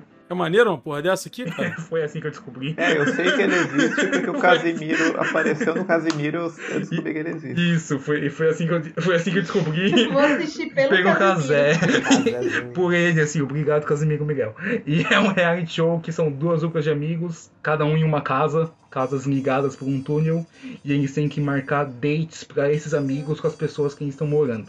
E isso gera caos, brigas, intrigas e tudo que eu quero ver dentro do entretenimento nacional. E é o Marcos Mion, né? Isso, Tá, exatamente. Tem no Globoplay, inclusive. É, é, o, e é o Marcos Mion apresentando e o Marcos Mion na introdução ele fala o túnel do amor tá on. E essa frase específica me deixa muito feliz, assim. Eu fico, fico muito. dá, dá muita, dá muita vontade de viver quando eu escuto essa frase. É, da serotonina, A gente assim. tem que é se agarrar a fantástico. qualquer A gente- coisa, é, né, hoje em dia. Hoje em dia eu me agarro a 18 episódios de um reality. Fazer Tá o quê? A vida é assim. a vida é assim. certíssimo, tá certíssimo. Então, é, essas são as minhas indicações aí. Duas. Perfeito. Duas indicações ok e uma indicação que de fato é séria, que é o Túnel do Amor. Não, maravilhoso, maravilhoso. E, vo- e você, Camila, quais são as suas- indicações? Então, essa semana eu acabei vendo menos filme do que eu gostaria, assim, porque, enfim, a vida aconteceu, isso não é tão bom assim. Mas é, eu vi, eu, eu corrigi uma dívida que eu tinha. Na verdade, eu vi os filmes que vocês indicaram. Eu vi tanto da Sandra Bullock quanto eu vi o Traidor. Boa. Vi no cinema. E gostei muito dos dois, é, por motivos diferentes, óbvio. Lógico, né? Mas eu vi em- entre um, entre um e outro, eu assisti finalmente o filme que todo mundo já assistiu, mas eu não tinha assistido, que é Titanic. É, eu não tinha assistido porque ele foi lançado. Como ele foi lançado esse ano e ele é lançamento do Brasil esse ano, eu queria esperar pra esse ano pra não atrapalhar a minha lista. Massa, quando eu massa, tivesse. Enfim, né? Lista de melhores do ano que a gente tem que fazer, né? Dramas É. cinéfilos, né? E aí acabou sendo lançado no meio da temporada de premiações, e aí eu estava, né, ocupada com aquelas coisas, né, que a gente assiste pra ser completista. Nem consegui completar, mas enfim. Jéssica Aí agora. Nossa senhora. Aí eu assisti Titânia agora e eu tô no time das pessoas que gostaram de É Titânia, massa, é massa, inclusive. é massa, é legal. Estamos juntos. Uhul! Não vou É. falar. Gostei, gostei. Não, assim, é um, é um filme que ele fala. talvez ele até entre aqui, porque sei lá, vai. Ele tem um tomzinho assim, cafona, assim, na. na...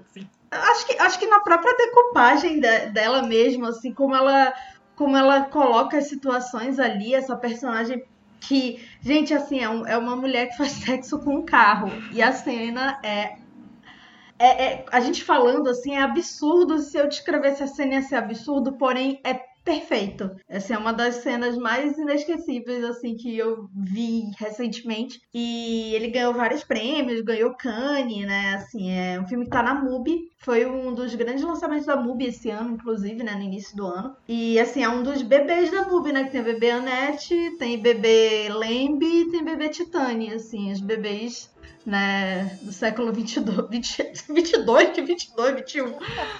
século 21. Tô doida. É, e eu tenho uma, uma anedota engraçada para contar desse filme que o editor desse podcast, que é meu noivo, agora posso ser noivo, ele tava passando, eu tava vendo na sala esse filme, e ele passou na sala, olhou, falou, isso é Almodova?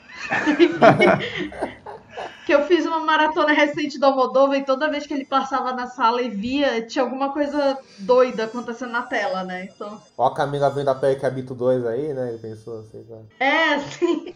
É, né? Poderia ser. Descreve... Se eu descrever assim, história. Tem Amigo 2 o inimigo agora é outro. Exato.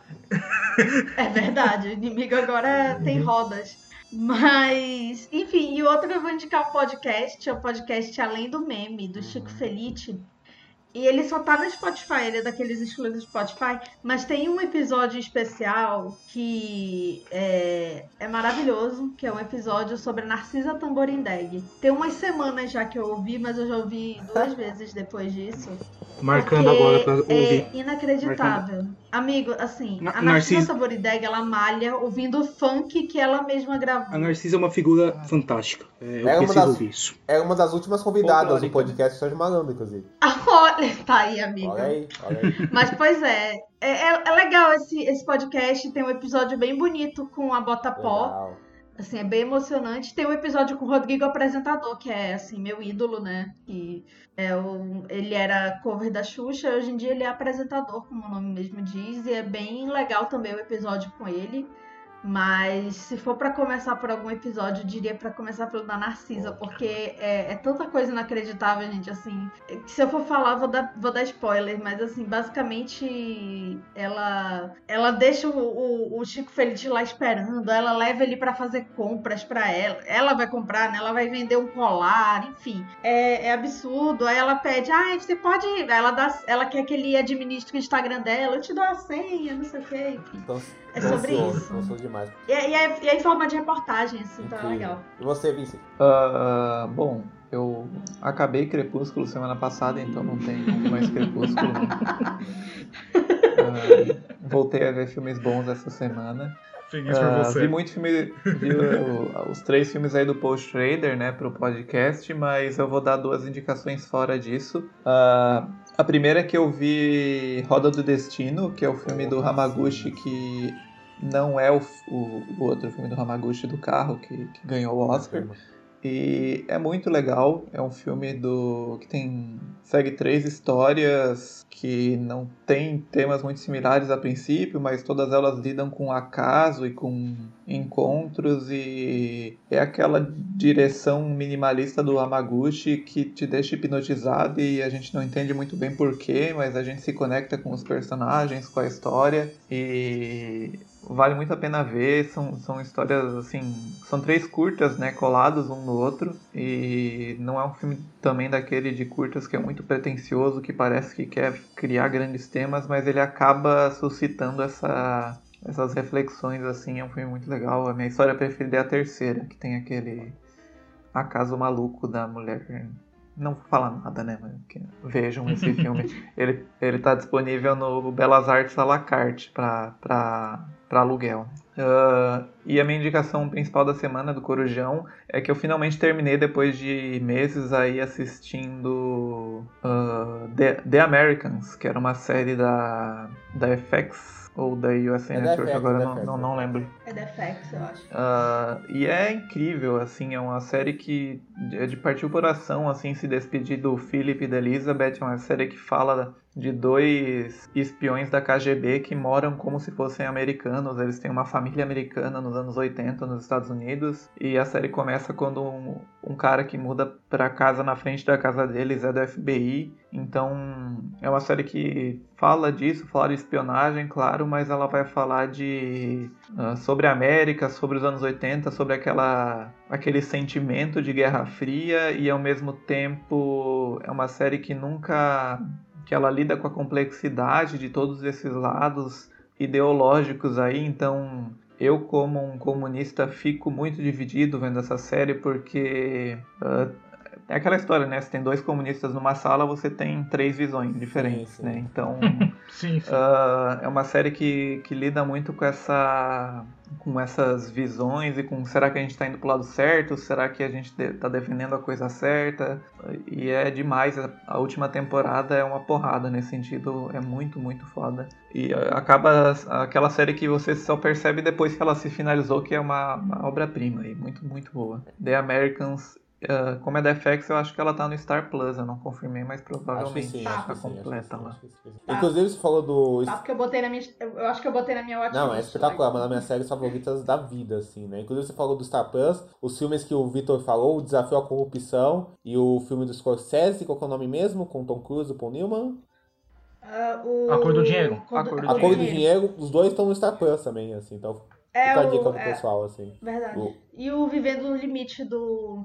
Do Nicolas Schrader, Cage. se eu não me engano, tá no Star Isso, Plus exatamente. Né? Os dois filmes do Scorsese e o filme do Rossen, os dois, eh, os três, né? No Star Plus aí pro pessoal poder ver. Bem, eu vou deixar o melhor da minha indicação pro final. Então, co- é, então, então, então, como o Vitor citou, eu vou começar pelo, pelo menor lado e até chegar no maior lado. Isso que importa. Sim, sim, ordem crescente, perfeito. Exatamente, exatamente. Bem, eu vou, eu vou indicar, eu vou indicar um filme que eu vi essa semana, espetacular o filme. Inclusive ele tem no, ele tá no, para quem for da mídia física, ele tá naquele DVD da Versátil, Obras Filmes do Terror volume 3, assim, né, se o pessoal, o pessoal conseguir quiser encontrar, e ele também tá aí no é, ele é fácil de se encontrar aí pela vida, assim. se- que- Quem que me entendeu, me entendeu. Que, que se chama A Inocente Face do Terror. É um filme de 72 do Robert Mulligan. Robert Mulligan, pra quem não conhece, ele ficou muito conhecido porque ele é o diretor do O Sol é para Todos, lá com o Gregory Peck. É, ele também é o diretor do No Mundo da Lua, que é com a Reese Witherspoon, um grande diretor, espetacular, amo ele. E esse filme é um filme de terror, mas que tem alguns temas que são muito caros à obra dele, né? Que é um filme sobre crianças, né? Um filme sobre protagonizado pelos dois gêmeos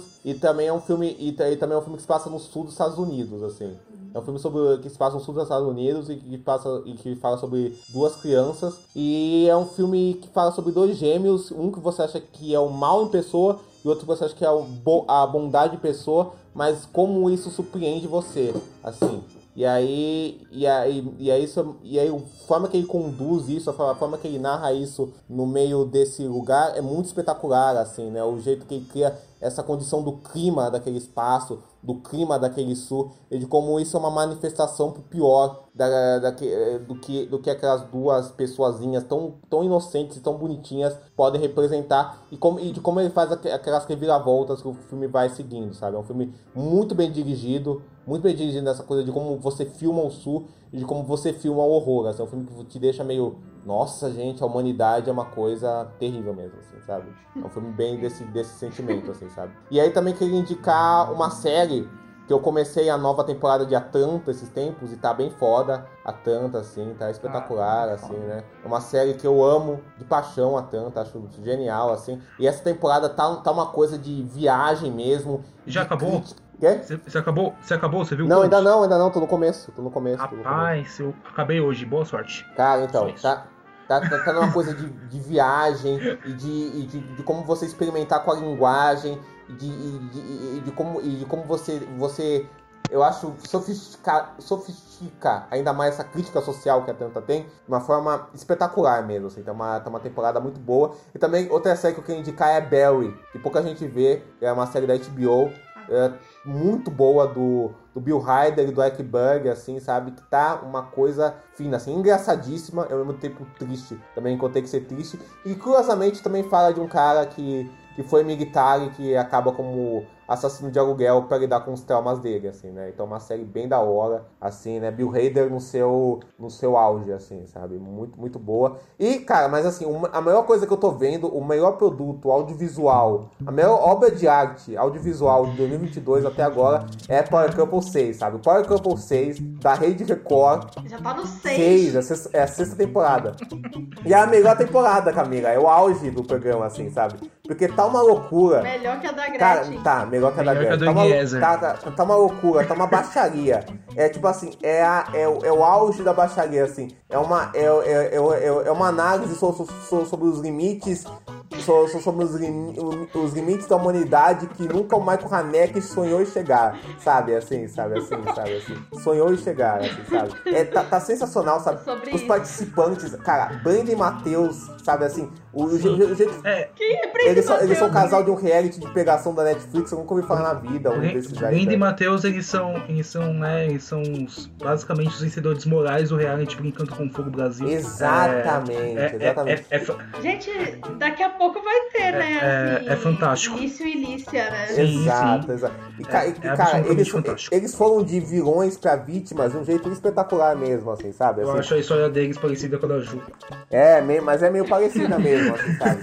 E assim, Brandon e Matheus. Brandon e Matheus, eles foram de vilões pra vítimas de um jeito espetacular, sabe? Assim, sabe? Assim, eles, eles conseguiram fazer a transição completa dessa vilania que, que é de passar vergonha pra serem os vitimizados, virar pela injustiça cometida de um jeito espetacular. Eles são pessoas totalmente, sei lá, anárquicas, que brigam, que causam e que dão um entretenimento do mais alto nível. Assim, discussões são engraçadíssimas.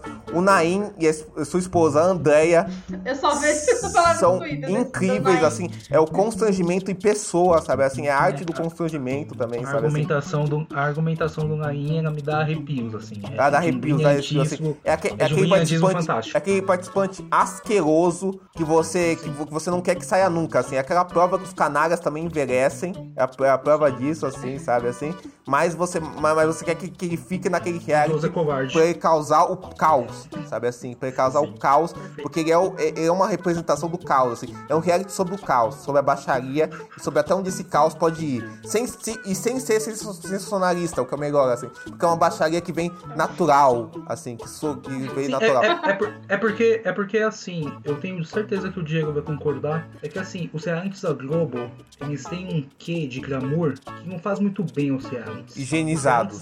Perfeito. É, Os- os realities da Record, eles são. Eles têm uma parada que me, me atrai muito, que é o seguinte: as regras são muito similares às da Rinha de Gano e as pessoas não têm nada a perder. Quem, quem tá ali não tem nada a perder. Vai na não tem nada a perder. coisa, você, né, assim, você, essência. Você entra no reality da Record porque a sua vida acabou. É, exatamente. então, Exatamente. então você não exatamente. tem Por isso que eu falei que é, que é a, arte, a arte da decadência, né, cara? É maravilhoso, né, cara? E, e esse reality show tá tão bom um que até as, até as plantas funcionam, cara, assim. Até as plantas tão, tão fu- Até as plantas Exato. têm enredo. É uma, é uma, e- esse, esse reality show, junto com, sei lá, a Fazenda 6, vai ser, vai ser um, um, uns reality shows pra você pegar e falar co- uh, como você fazer bom trash TV. É esse Sim, eu, reality. eu sabe? acho que pega, pega Power Couple 6 e a primeira edição da Ilha Record ano passado, você Ilha une os Record. dois e dá uma belíssima sessão dupla. É, exato, eu sou, exatamente, eu sou da exatamente. opinião, eu sou da opinião que o reality da Record tem esse quê? E Ilha Record é ainda mais legal, porque não tem público, não tem influência do público. Foda-se o público, é só eles ali. Exato. E isso torna a briga muito mais interessante, muito mais, é muito mais divertido. Exatamente, exatamente, exatamente, exatamente. Power Couple é. Espetacular. É arte. Espetacular. Fica a recomendação, bem. É isso aí, gente. Arte, vida e reality. Tudo junto, tudo misturado. É a beleza.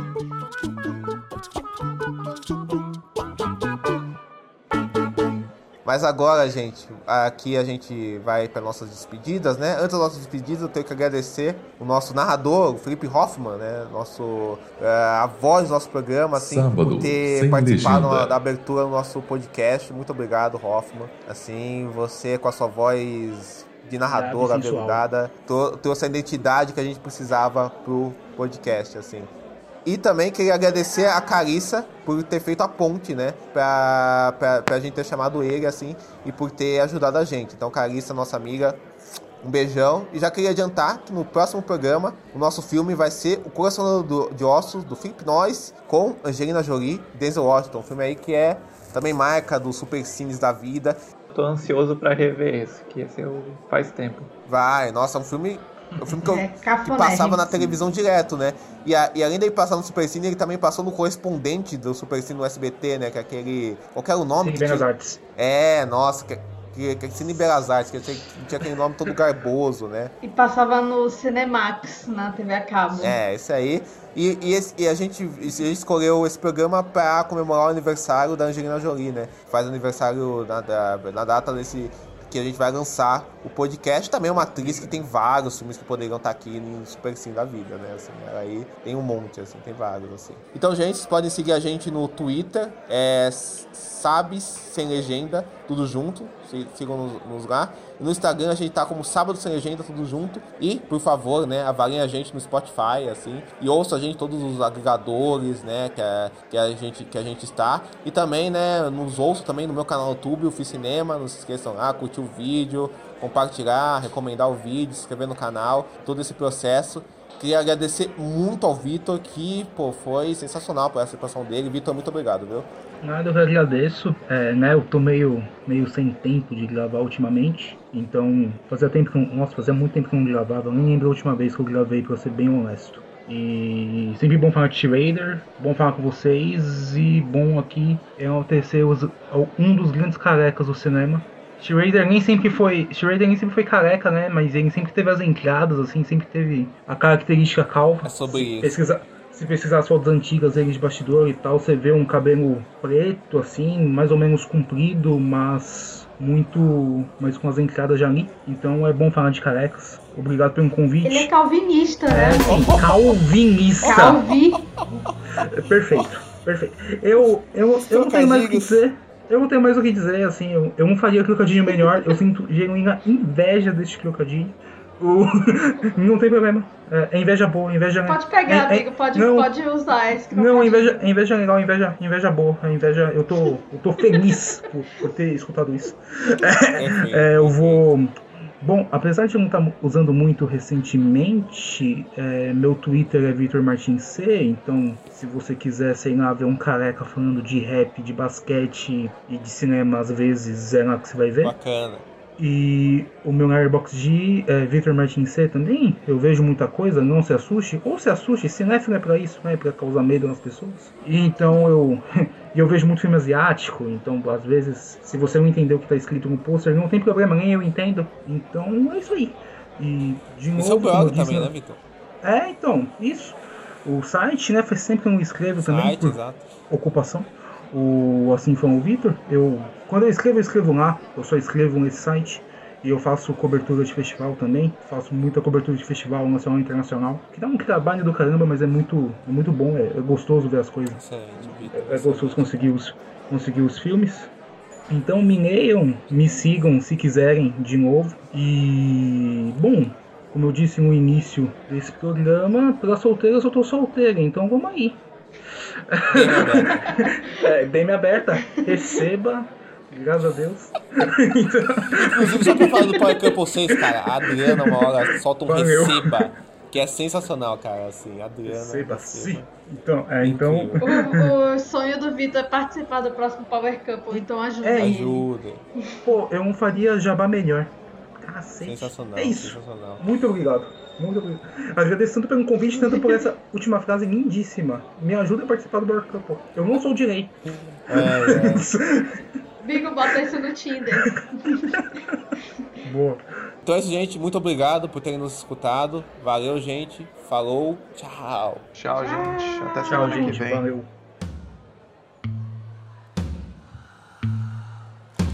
O fato de os americanos desrespeitarem os direitos humanos em solo cubano é por demais forte simbolicamente para eu não me abalar. Já usou o Google Earth? O que é isso? É onde eu estava enquanto te esperava. É incrível. Olha, qualquer endereço no mundo aparece na hora. Street View. Olha, Great Hills Road 290, Rockville, Virgínia. A casa, os arredores, latitude, longitude. É a casa do John Gordo.